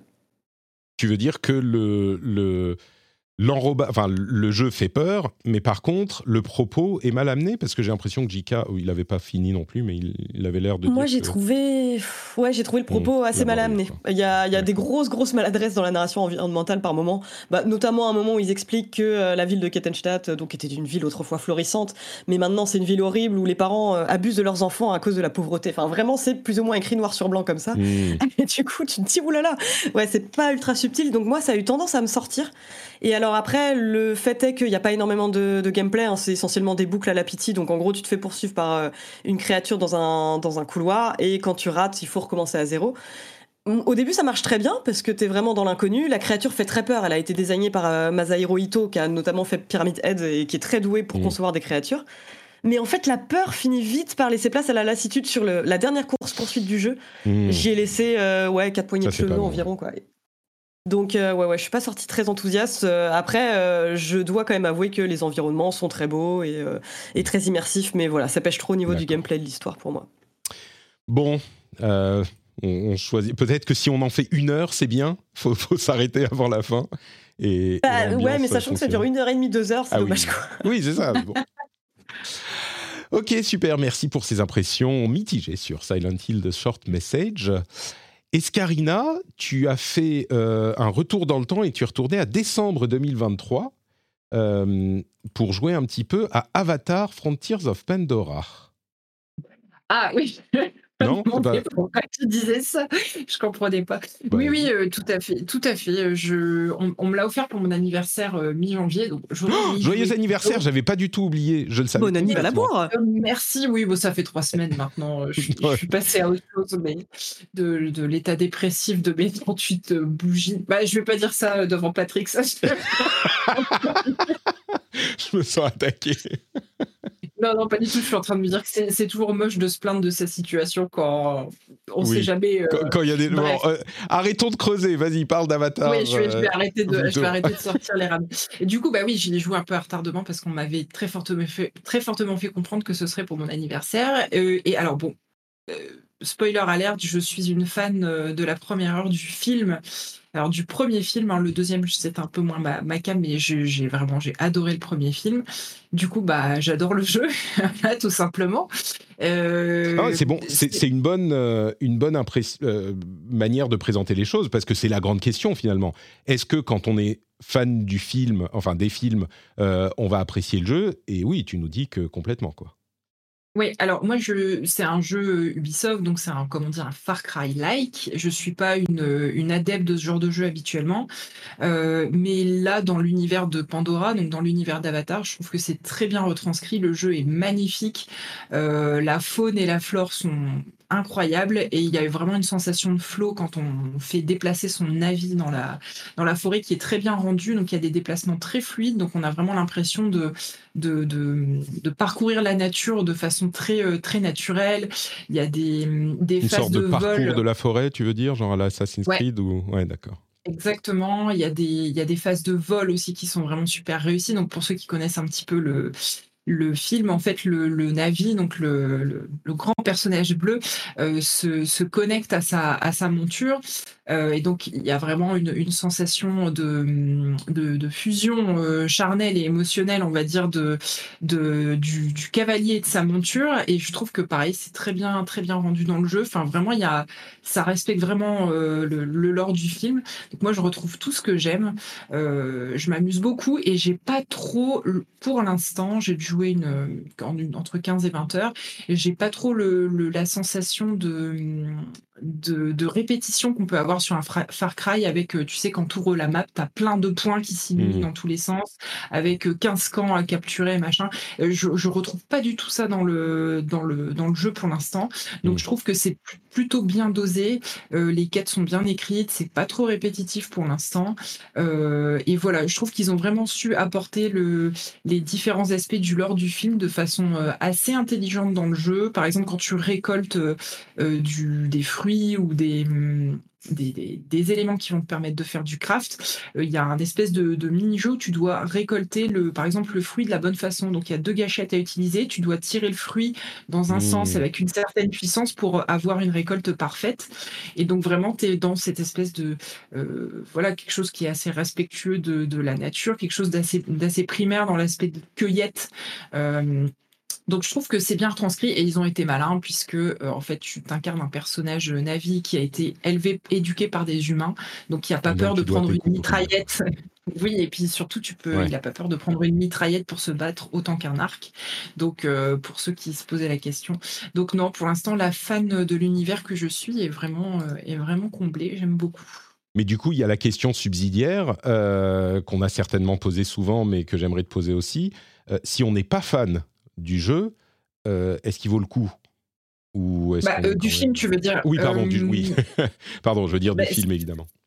si t'es pas fan du film parce que t'as été hermétique à l'univers, franchement, ça sert à rien d'y aller. C'est pas un jeu qui apporte des choses plus qu'un autre. Enfin, tu vois, je te dirais, va plutôt faire un Ghost of Tsushima. Ou... Alors, celui-là, il est en FPS, donc c'est encore un peu, un peu différent. la comparaison avec Ghost of Tsushima est peut-être pas et, peut-être pas la meilleure, mais euh, je te dirais, même si tu adores Far Cry, mais que tu es assez hermétique à l'univers, euh, franchement, ça sert à, rien d'y aller. Par mmh, contre, si tu rien contre l'univers ou que tu ne connais pas l'univers et que potentiellement l'aspect très coloré euh, et un peu écolo du, discours peut te plaire, je trouve que c'est un, bon jeu. c'est un bon jeu.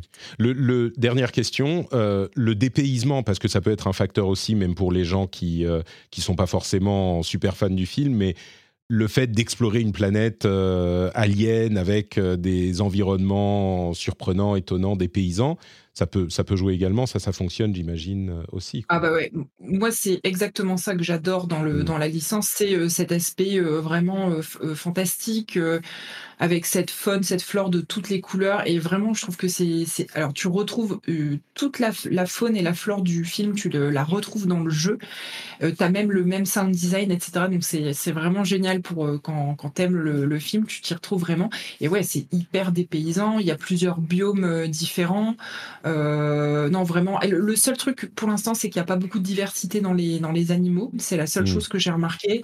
mais, mais voilà, enfin, tout, tout le reste est top. Bonne, euh, bonne peut-être pas surprise, mais euh, appréciation positive. Euh, franchement, je m'attendais pas ah à, prendre autant mon pied. Je me suis dit, bon, un jeu Avatar, allez, j'y vais parce que je suis en mode pigeonnade et à fond parce que je.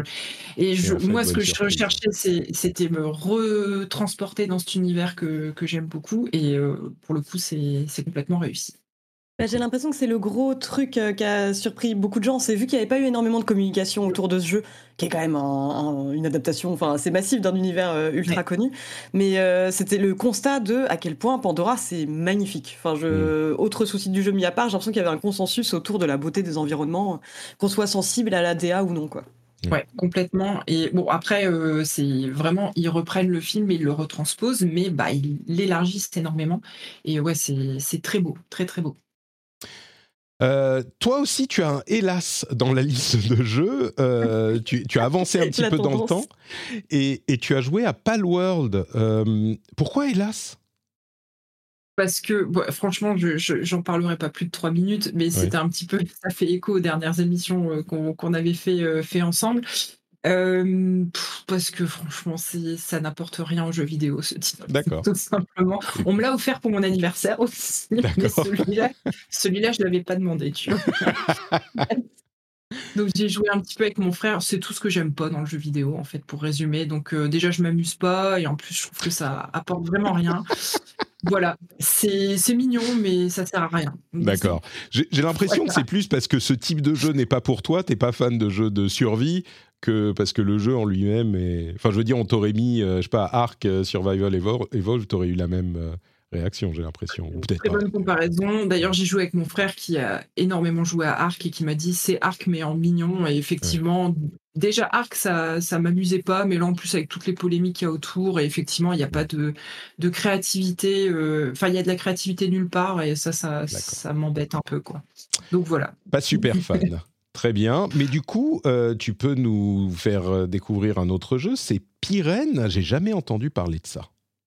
Alors, Pyrène, il est sorti en démo euh, il, y a, quelques jours. C'est un petit deck, builder en mode combat au tour par tour.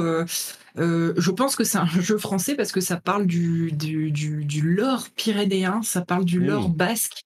Et alors, euh, tu, je pense que tu le sais maintenant que je suis euh, basque euh, au fond de mon cœur.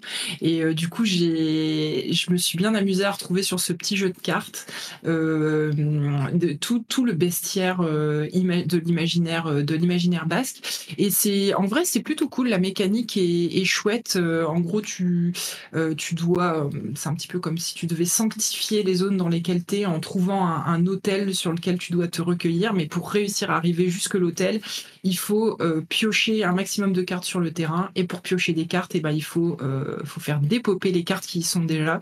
C'est des cartes monstres, donc tu dois taper les monstres, leur carte disparaît, ça permet de piocher une autre carte jusqu'à ce que tu trouves la carte, la carte hôtel. Tu as un côté roguelike, donc tu plusieurs personnages différents que tu peux incarner avec des, avec des, pouvoirs, euh, des pouvoirs qui leur sont propres. Visuellement, c'est plutôt, c'est plutôt réussi. euh, Enfin voilà, j'ai vraiment, je l'ai lancé en mode, allez, j'essaye 10 minutes et deux heures plus tard, j'étais toujours en train d'y jouer. Donc euh, là, tu vois, typiquement, on tape dans tout ce que j'aime, donc euh, c'est peut-être Donc celui-là, il apporte des choses aux jeux vidéo, celui-là. C'est peut-être pas le jeu de la décennie, hein, là aussi, il reprend des choses, mais il y a pareil, il y a une gestion de village, euh, donc il y a un amalgame de petites choses euh, qui euh, qu'on n'a pas forcément l'habitude de voir ensemble, mais qui fonctionnent bien. Voilà, et puis encore une fois, des, deck builders sur le folklore pyrénéen, ça court pas les rues, donc que pour ça, j'avais envie d'en parler. Très bien, ça s'appelle Pyrène. Merci beaucoup. Euh, et pour ma part, alors, à part euh, Tekken 8, vous voulez qu'on reparle un peu, on refait 10 minutes sur Tekken 8 euh, ou sur C'est parti 8? Ouais. Bon, Bon, Resca ok. qui- Euh, non, on va parler plutôt de. Alors, en fait, ce qui s'est passé, c'est que j'ai vu les, les, les reviews et les trailers de Persona 3 Reload.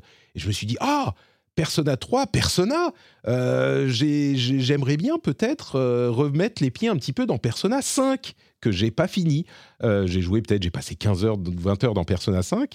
Euh, J'avais passé 10 heures dans le 5, et puis je me suis dit, il y a un an, ah, je vais re- re- retenter un petit peu, mais je vais faire le Royal. Le Royal était sur le Game Pass, donc j'ai recommencé du début sur le Game Pass sur Xbox, et là je me suis dit, bon, bah, je le relance, allez, je vais refaire une petite partie. Sauf que, patatras, vous pouvez deviner ce qui s'est passé. Oui, il n'était plus dans le Game Pass.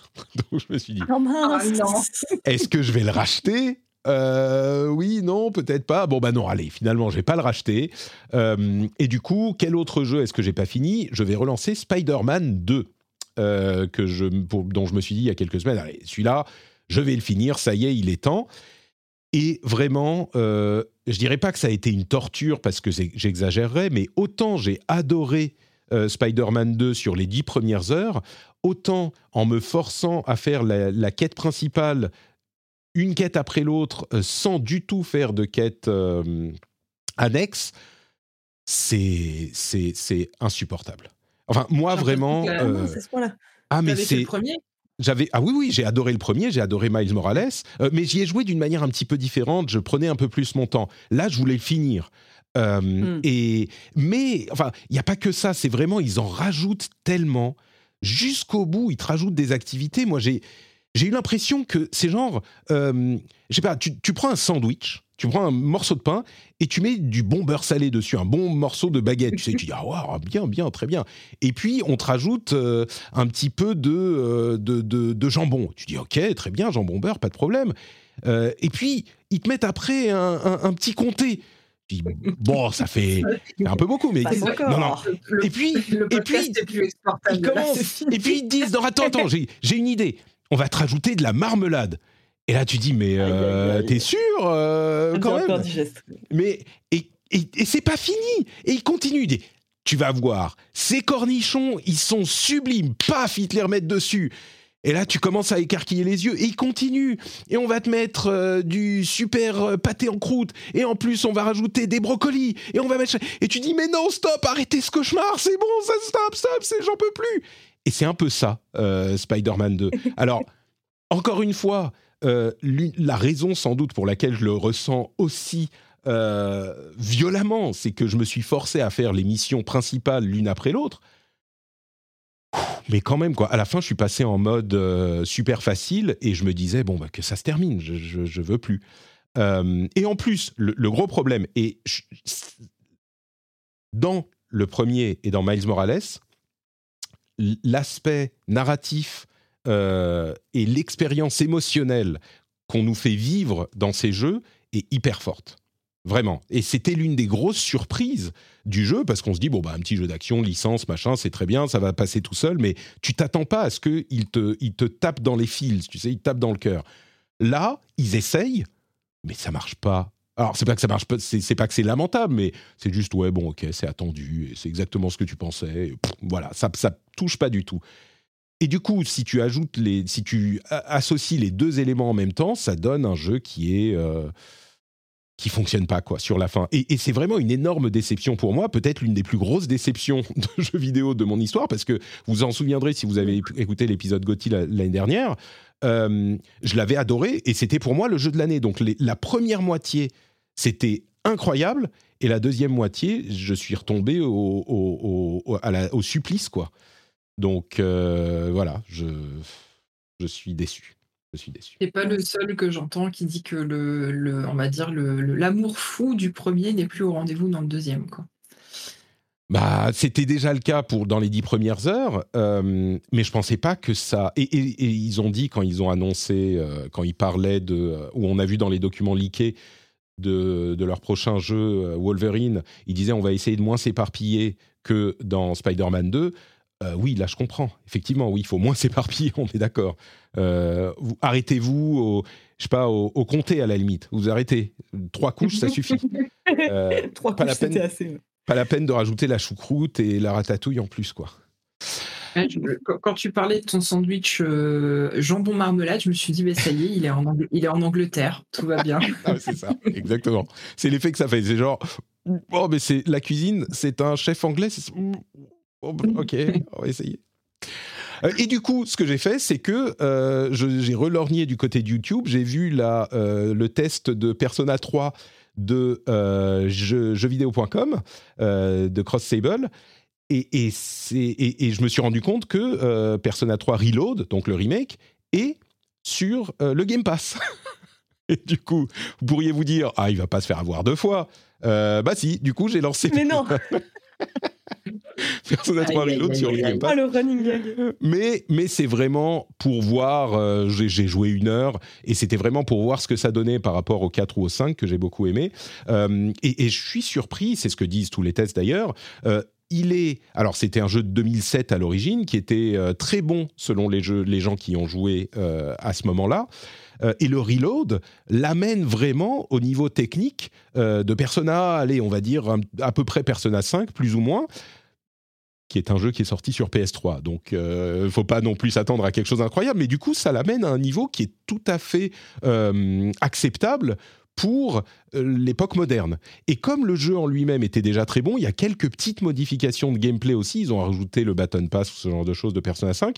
Euh, bah, du coup, ça en fait vraiment un vrai nouveau Persona. Parce que la plupart des gens qui ont découvert Persona comme moi avec Persona 4 ou même Persona 5 qui a été l'arrivée euh, de la série dans euh, l'inconscient collectif ou le conscient collectif occidental, euh, bah, la plupart n'ont pas joué à Persona 3. Donc, c'est un, vrai Persona nouveau pour beaucoup de gens qui est compétent à, tous les niveaux. Donc, bonne surprise. Moi, je ne pensais pas qu'il serait aussi bien réalisé et aussi attrayant. Persona 3 Reload.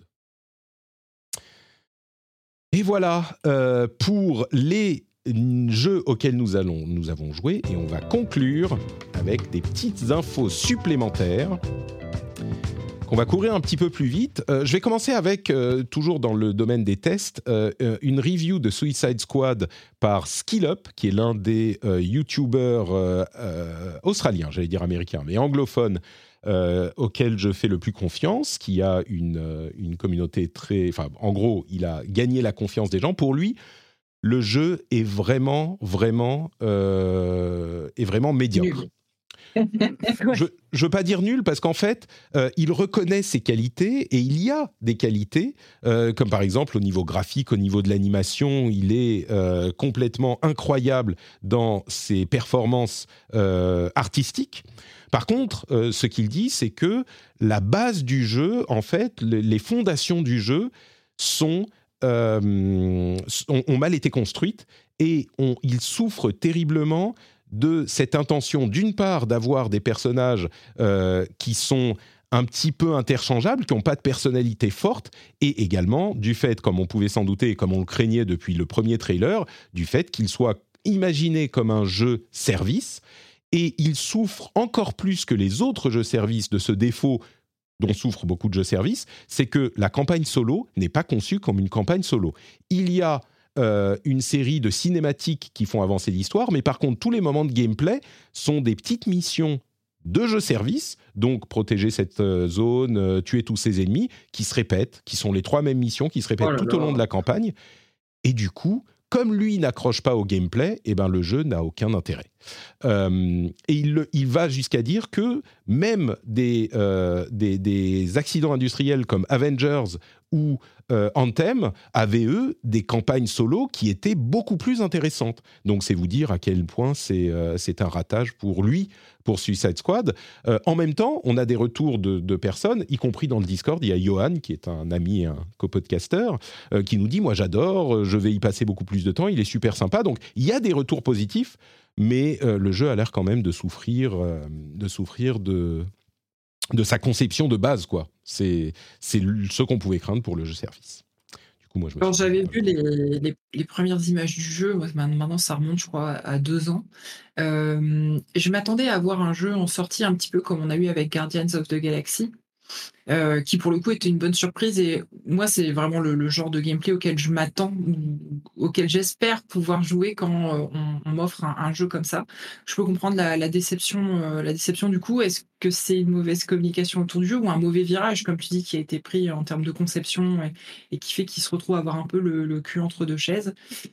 C'est dommage parce que visuellement, c'est ça interpelle, ça fait envie et visuellement, ça me fait penser en plus aux Gardiens de la Galaxie.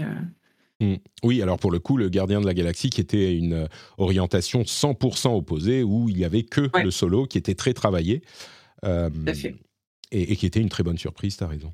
Mais oui, là, il y a le, choix du, Enfin, le gameplay de déplacement qui est très, très euh, poussé, qui fait vraiment partie intégrante du gameplay.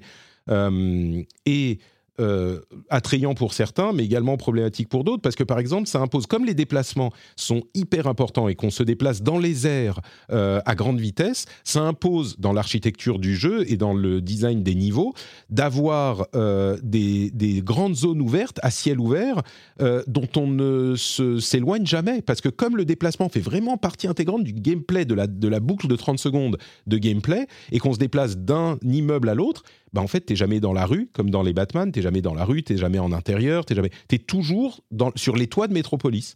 Euh, donc ça ajoute à la monotonie, etc. Bref. Du coup, euh, moi qui étais vraiment la, cible, parce que j'aime les super-héros et j'adore euh, la série des Arkham, comme beaucoup, bah mais moi je me dis, bon, bah non, je vais pas, j'ai trop peu de temps pour perdre une partie de mon temps dans ça, quoi. C'est dommage. Par contre, j'ai passé une bonne partie de mon temps euh, cette semaine à regarder Grounded 2, qui n'est pas le jeu de Microsoft, Grounded, euh, mais qui est le documentaire sur, enfin le making-of de Last of Us Part 2. Grounded 1 était un documentaire formidable pour un jeu exceptionnel. Euh, Grounded 2 que j'ai lancé en me disant bon, je vais regarder deux minutes euh, pour voir de quoi il s'agit. Et puis j'ai enchaîné les deux heures euh, parce qu'on se replonge dans le jeu un petit peu évidemment aussi. Et si on l'a apprécié, c'est euh, c'est un moyen de le revivre sans avoir à reprendre la manette. Mais mais oui, le documentaire est exceptionnel. Je le mettrai lui aussi dans les notes de l'émission. Euh, quelques petits trucs à noter sur le documentaire si vous voulez pas le regarder. D'une part, euh, à la base, c'est marrant, euh, Last of Us Part 2 était censé être inspiré au niveau du gameplay par Bloodborne. C'est ce qui finalement ne se retrouve pas vraiment, mais c'est drôle qu'on le retrouve là-dedans un petit peu. on apprend également que Neil Druckmann a plus ou moins confirmé le développement de Last of Us Part 3 qui est pas très surprenant, mais il a l'air de dire qu'il a trouvé une idée euh, pour, euh, pour que ça soit cohérent avec les deux précédents. Donc peut-être un troisième épisode qui pourrait être le dernier, on imagine. Moi, euh, autant... Oui, ce qui est rassurant... pardon. Non, vas-y. Non, j'allais dire, ce qui, est, ce qui est rassurant dans, dans, sa prise de parole sur le sujet, c'est que en gros, il explique que Naughty Dog sont à fond euh, derrière les équipes pour dire si vous voulez faire toute autre chose, faites autre chose, vraiment, on vous soutiendra. Euh, par contre, si vous avez une très bonne idée, euh, enfin, au moins, on n'aura pas, j'espère, le sentiment que ce troisième épisode a été fait parce que le 2 a bien marché. C'est qu'ils avaient vraiment une idée aussi importante, enfin aussi différente que le 2 par rapport au 1. Donc moi je suis, je suis assez contente hein, de savoir qu'il y a encore un autre chapitre à cette histoire parce que je trouve que les deux jeux ont des forces très différentes. Euh, et, je suis d'accord avec toi sur le fait que c'est assez passionnant comme documentaire. Enfin, moi, pour être honnête, il y a qu'un seul truc qui m'a vraiment enthousiasmé dans le remaster du part 2, c'est d'avoir tout euh, tous les à côté en fait sur le sur le développement du jeu. Parce que oui c'est pour peu que tu t'aies été intéressé par le jeu c'est fascinant. Mais c'est aussi fascinant dans tous les cas d'entendre des développeurs de jeux vidéo que ce soit des AAA ou autres parler un peu de la conception du jeu toutes les pistes qu'ils ont voulu explorer qu'ils ont dû abandonner au dernier moment. Et euh, dans ce remaster tu as notamment les Lost Levels que je trouvais passionnant. Parce que mm. en gros ils présentent trois euh, trois niveaux en pré-alpha donc avec des placeholders, etc. Puis on connaît quand même le niveau de perfectionnisme de Naughty Dog, donc on se doute que voilà, il nous montre un truc qui est quand même montrable. Mais c'est intéressant parce qu'on a une développeuse qui nous explique tout du long, bah voilà, euh, voilà ce qu'on a fait, voilà comment on s'est cassé la tête pour l'intégrer et pourquoi on l'a enlevé finalement pour des raisons de rythme. Et mhm. c'est vachement bien parce qu'on voit jamais, on voit très rarement en fait la face euh, immergée de l'iceberg euh, comme ça quoi. Toutes mhm. les années de conception d'un jeu et je, suis d'accord avec toi, c'est fascinant. J'ai vraiment eu le même phénomène où je me suis, je vais le lancer pour en savoir un peu plus, on verra où ça mène et en fait tu te retrouves à regarder ça pendant deux heures. Complètement, complètement. Tu l'as regardé sur quelle plateforme du coup? Euh, C'est YouTube. Sur euh, YouTube, ouais. Tout simplement. Euh, tout simplement. Je mettrai le lien dans les notes de l'émission. Il y, a, un ou deux autres trucs en plus qui sont intéressants. le, ils parlent, ils évoquent un petit peu le crunch, mais tu sens que c'est bien tourné comme il faut pour dire oui, oui, il y en a eu beaucoup et maintenant on travaille beaucoup pour qu'il n'y en ait plus. C'est marrant, on apprend par exemple qu'ils n'avaient pas de producer avant et que justement le boulot d'un producteur, c'est de s'assurer, d'un producteur, c'est de s'assurer qu'on a les bonnes ressources au bon endroit, au bon moment, euh, comme il faut pour euh, tel et tel truc. Et, euh, et, maintenant, ils en ont. Donc, espérons que ça aille mieux. Mais bon, là encore, c'est un truc fait par Naughty Dog, enfin par une équipe interne à Naughty Dog ah bah, qui, a, qui, a, travaillé avec eux. Voilà, tu sens que. Y a, bah, parce que oui, euh, pardon, enfin c'est vrai que le, comment dire le fossé avec le, documentaire sur Psychonauts où là tu avais vraiment les questions de crunch qui étaient abordées frontalement. Là c'est vraiment bon bah oui on va essayer de faire mieux et alors c'est vrai qu'il y avait une enquête de Jason Schreier sur la conception de Last of Us Part 2 et c'était vraiment bah, terrifiant en fait tu te rendais compte mm. à quel point euh, c'était c'était très très compliqué pour les développeurs. Euh, après il y a des développeurs du du remake du du Part 1 qui ont expliqué en tout cas qu'eux n'avaient pas crunché. Donc peut-être qu'il y a du mieux chez Naughty Dog, euh, on verra. Mais euh, c'est vrai qu'ils ont complètement écarté le sujet dans le documentaire. C'est pas du tout un truc, euh, ça reste très bah, superficiel. quoi, tu sens qu'ils l'ont évoqué parce qu'on leur aurait reproché de ne pas l'évoquer. et donc ils l'ont évoqué, c'est bien. Mais par contre, ils l'ont fait avec toute la couche pillard qu'il faut pour que ça soit fait comme il faut. Quoi. Mm. Et puis, tu, disais, Eska, dans la chatroom, que euh, la dame allait être énervée dans le passage euh, qu'on voyait. Elle, martèle Mais c'est un passage. C'est un passage que j'ai trouvé intéressant aussi parce que c'est un moment où ils évoquent les critiques euh, qu'ils ont eues à, au moment du deuxième trailer où on voit qui, qui, est très très très violent, qui est difficile à, à regarder. Hein. Il y avait eu beaucoup de, de euh, critiques et de discussions euh, à ce sujet. Euh, et, et c'était une. Et, et, il se trouve que les protagonistes sont des femmes, et du coup, effectivement, euh, la violence, et, bah, quand on comprend pas l'intention, et même quand on la comprend, à la limite du supportable, et en particulier contre des femmes, à un moment où le discours euh, de la violence contre les femmes est aussi prévalent. Et il y avait eu des articles qui, qui étaient très critiques à l'égard du trailer et donc du jeu, qui disaient, notamment, c'est un point sur, laquelle, euh, sur lequel ils insistent, il est impossible que une scène comme ça ait été écrite ou qu'une scène comme ça ait été tournée, ait été réalisée avec des femmes dans l'équipe, pour dire, bah, il faudrait avoir la vie et l'ironie du truc, c'est que euh, la co-autrice principale avec Neil Druckmann est une femme. Enfin, c'est une co-autrice. Euh, et donc, le passage en question, c'est un moment où elle s'énerve et où elle dit, mais enfin, euh, je suis une joueuse, j'aime bien la violence, je suis Enfin, je l'ai écrit intentionnellement pour créer ce sentiment de choc, etc. Elle s'énerve beaucoup, c'était intéressant à, à voir. Il y a eu, si vous voulez commenter, n'hésitez pas. Il y a eu un passage aussi sur les menaces qu'ont reçues les équipes euh, au moment du, du, du, de la publication du, jeu, pour des raisons, euh, ah au moment où le jeu est arrivé, pour des raisons euh, de scénario, qui sont également difficiles à voir quand on voit ce qui est évoqué, la, la, violence émotionnelle qui a été infligée à certains membres de l'équipe, y compris les, les, acteurs et les actrices. Enfin bref, plein de choses super intéressantes. Il y a la période Covid aussi. Enfin bref, plein, plein de choses super intéressantes, je vous le recommande. Mmh. Tu recommanderais plutôt celui-là que l'autre alors du coup? Que le premier, tu veux dire? Ouais, que le premier documentaire. Euh, bah, les deux sont tout aussi intéressants. Je dirais que oui, si vous avez joué au premier jeu et que vous l'avez aimé, regardez Grounded 1.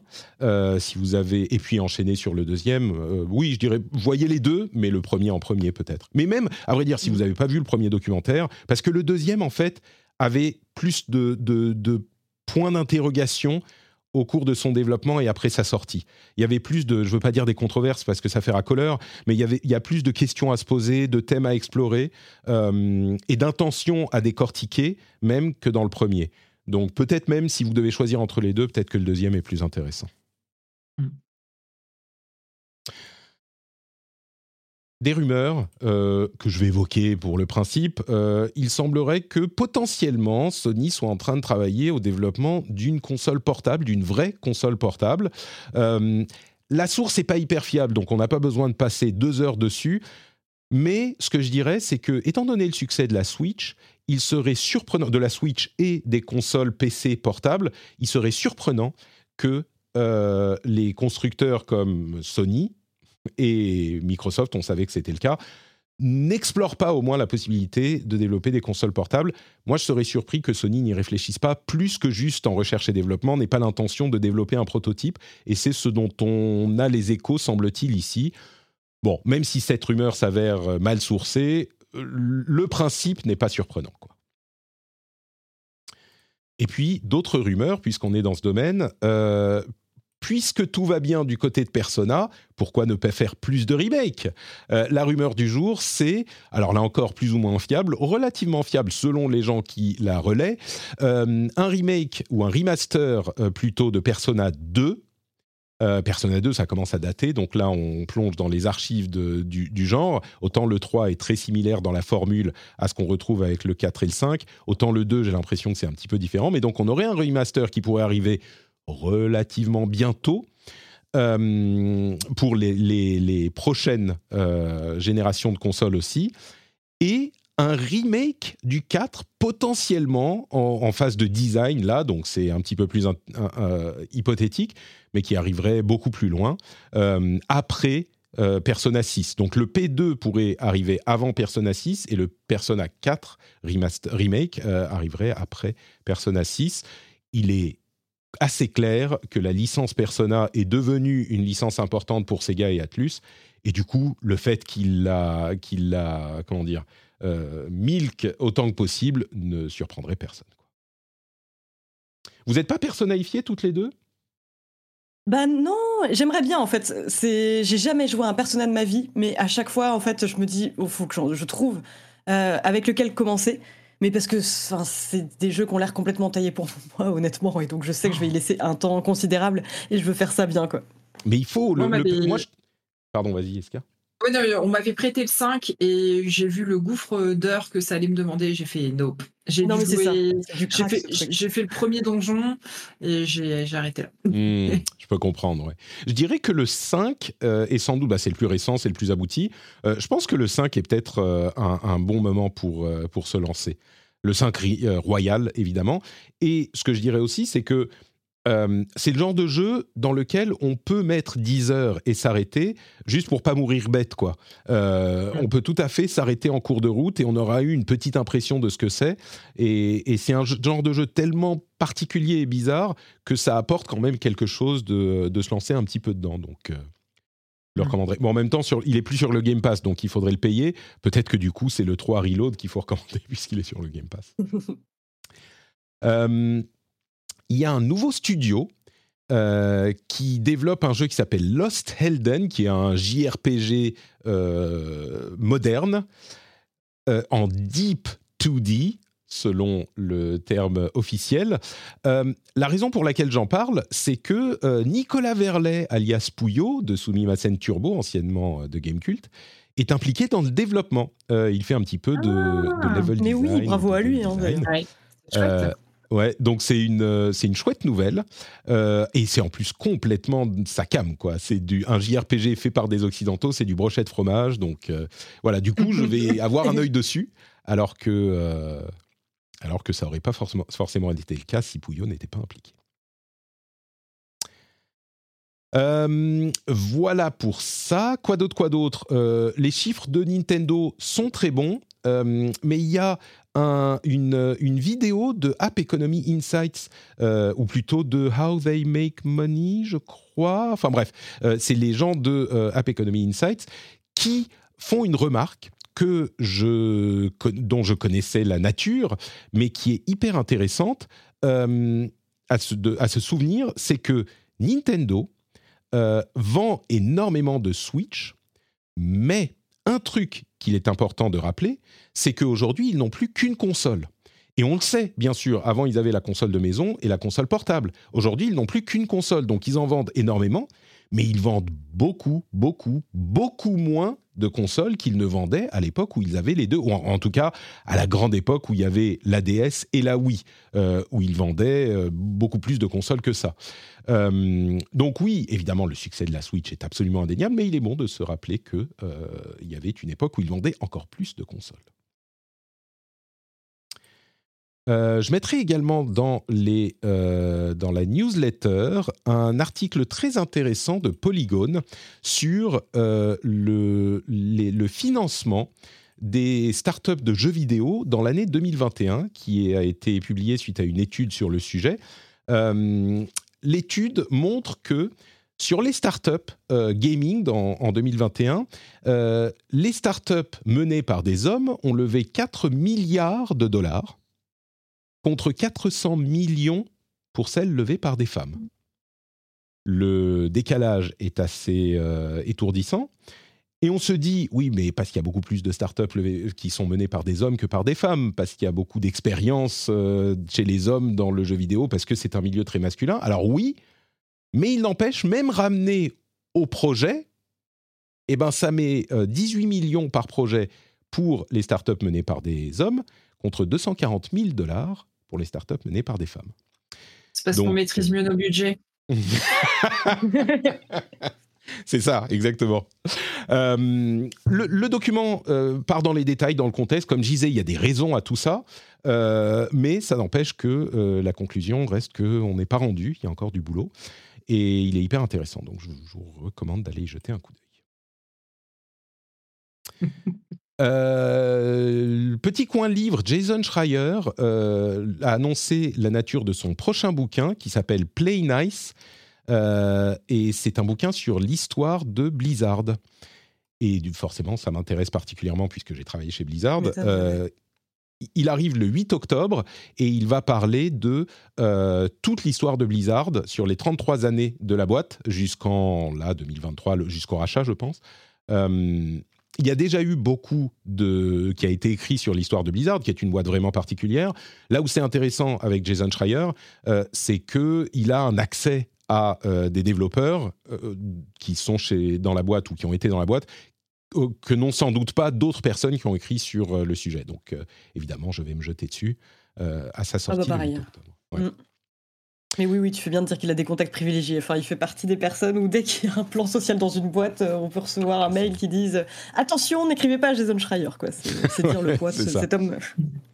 bah c'est intéressant parce que c'est un type qui a vraiment construit, on l'a vu, hein, c'est pas un type qui est là depuis 20 ans, c'est un type qui a construit euh, sa, sa, son statut euh, de journaliste au cours des, j'irais, peut-être 7-8 dernières années. Euh, et qui a vraiment donc euh, fait des choix de, de, professionnels de ce dont il allait parler et de la manière dont il allait parler, euh, hyper intéressant parce qu'il est toujours très exhaustif sur les sujets dont il parle, mais il a aussi jamais peur de, présenter les choses telles qu'elles sont, que ça serve son... Parce que lui, il est très engagé politiquement et socialement, mais il n'a jamais peur de présenter les choses telles qu'elles sont même quand ça ne mm. sert pas ce qui pourrait être son propos. Euh, et il, euh, enfin, il a cette, cette, optique hyper professionnelle que j'apprécie beaucoup, moi, parce que c'est quelque chose qui, qui, me parle. Et en même temps, il se cache pas et il parle des choses qui va euh, triturer les trucs qui font mal aux, gros développeurs, quoi, donc, et aux gros éditeurs. Donc, bref, on attend, on attend tous son livre, je crois. Et en particulier sur Blizzard, je peux vous dire que j'ai des, je, suis curieux de voir certaines choses. Euh, Désolée de, couper, mais il faut que, il faut que je parte. D'accord. Oui, mais moi aussi d'ailleurs. Moi aussi, il faut que D'accord. Je, on, va, on va finir en deux secondes. Vous devez partir tout de suite? Euh, ouais, là, je, D'accord. Je, te dis. Les deux secondes, moi. D'accord, toi, tu as les deux secondes. Merci, Eska. Super Gamerside. Euh, les liens sur les réseaux sociaux, on mettra dans les notes de l'émission. Je suis trop à l'aise, il est déjà 43. Damned. Eh ok. Oui, oui, je me rendais pas compte. On, s'amuse trop. Plusieurs, j'ai plusieurs facteurs contre moi ce midi, malheureusement. Je, comprends, je comprends. Non, mais c'est moi, c'est de ma faute. Merci, Eska. Il n'y a pas de problème. Merci à vous, à bientôt. Bisous, Eska, salut. Bisous, salut. Ciao, ciao. Alors du coup, euh, comment je vais faire pour gérer mes euh, vidéos? On va faire comme ça. Euh, bref, Play Nice, c'est l'un des 12 termes de, de, de, trucs de Blizzard, c'est Play Nice, Play Fair. Euh, bref, bon, vous le saurez maintenant. Euh, donc, quoi d'autre? Qu'est-ce qui reste? Bah écoutez, pas grand-chose, hein, on va s'arrêter là. Ah si, il y a un livre sur l'histoire de la Dreamcast euh, écrit par Oscar Lemaire. il n'en a pas beaucoup parlé, j'ai l'impression, c'est super dommage, c'est chez Third Edition.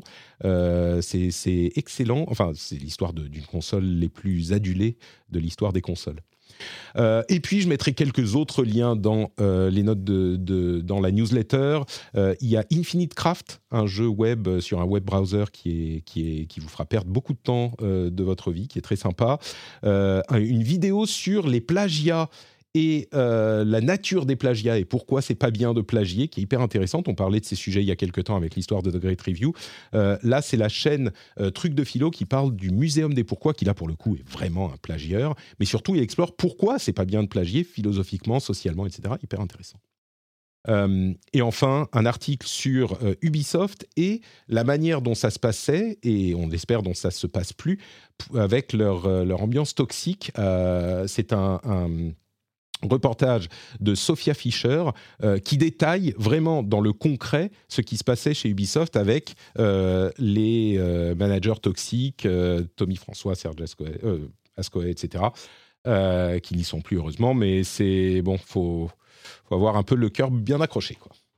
Ouais, pour lire ce, genre de récap, ouais, complètement, ouais. Mm. Bon, on a une sorte de d'avant-goût de ce que pouvaient entendre les gens euh, sur leur lieu de travail, quoi. Savoir des détails, euh, des détails sordides de leur vie sexuelle, ce genre de choses. C'est, enfin, c'est vraiment, euh, comment dire.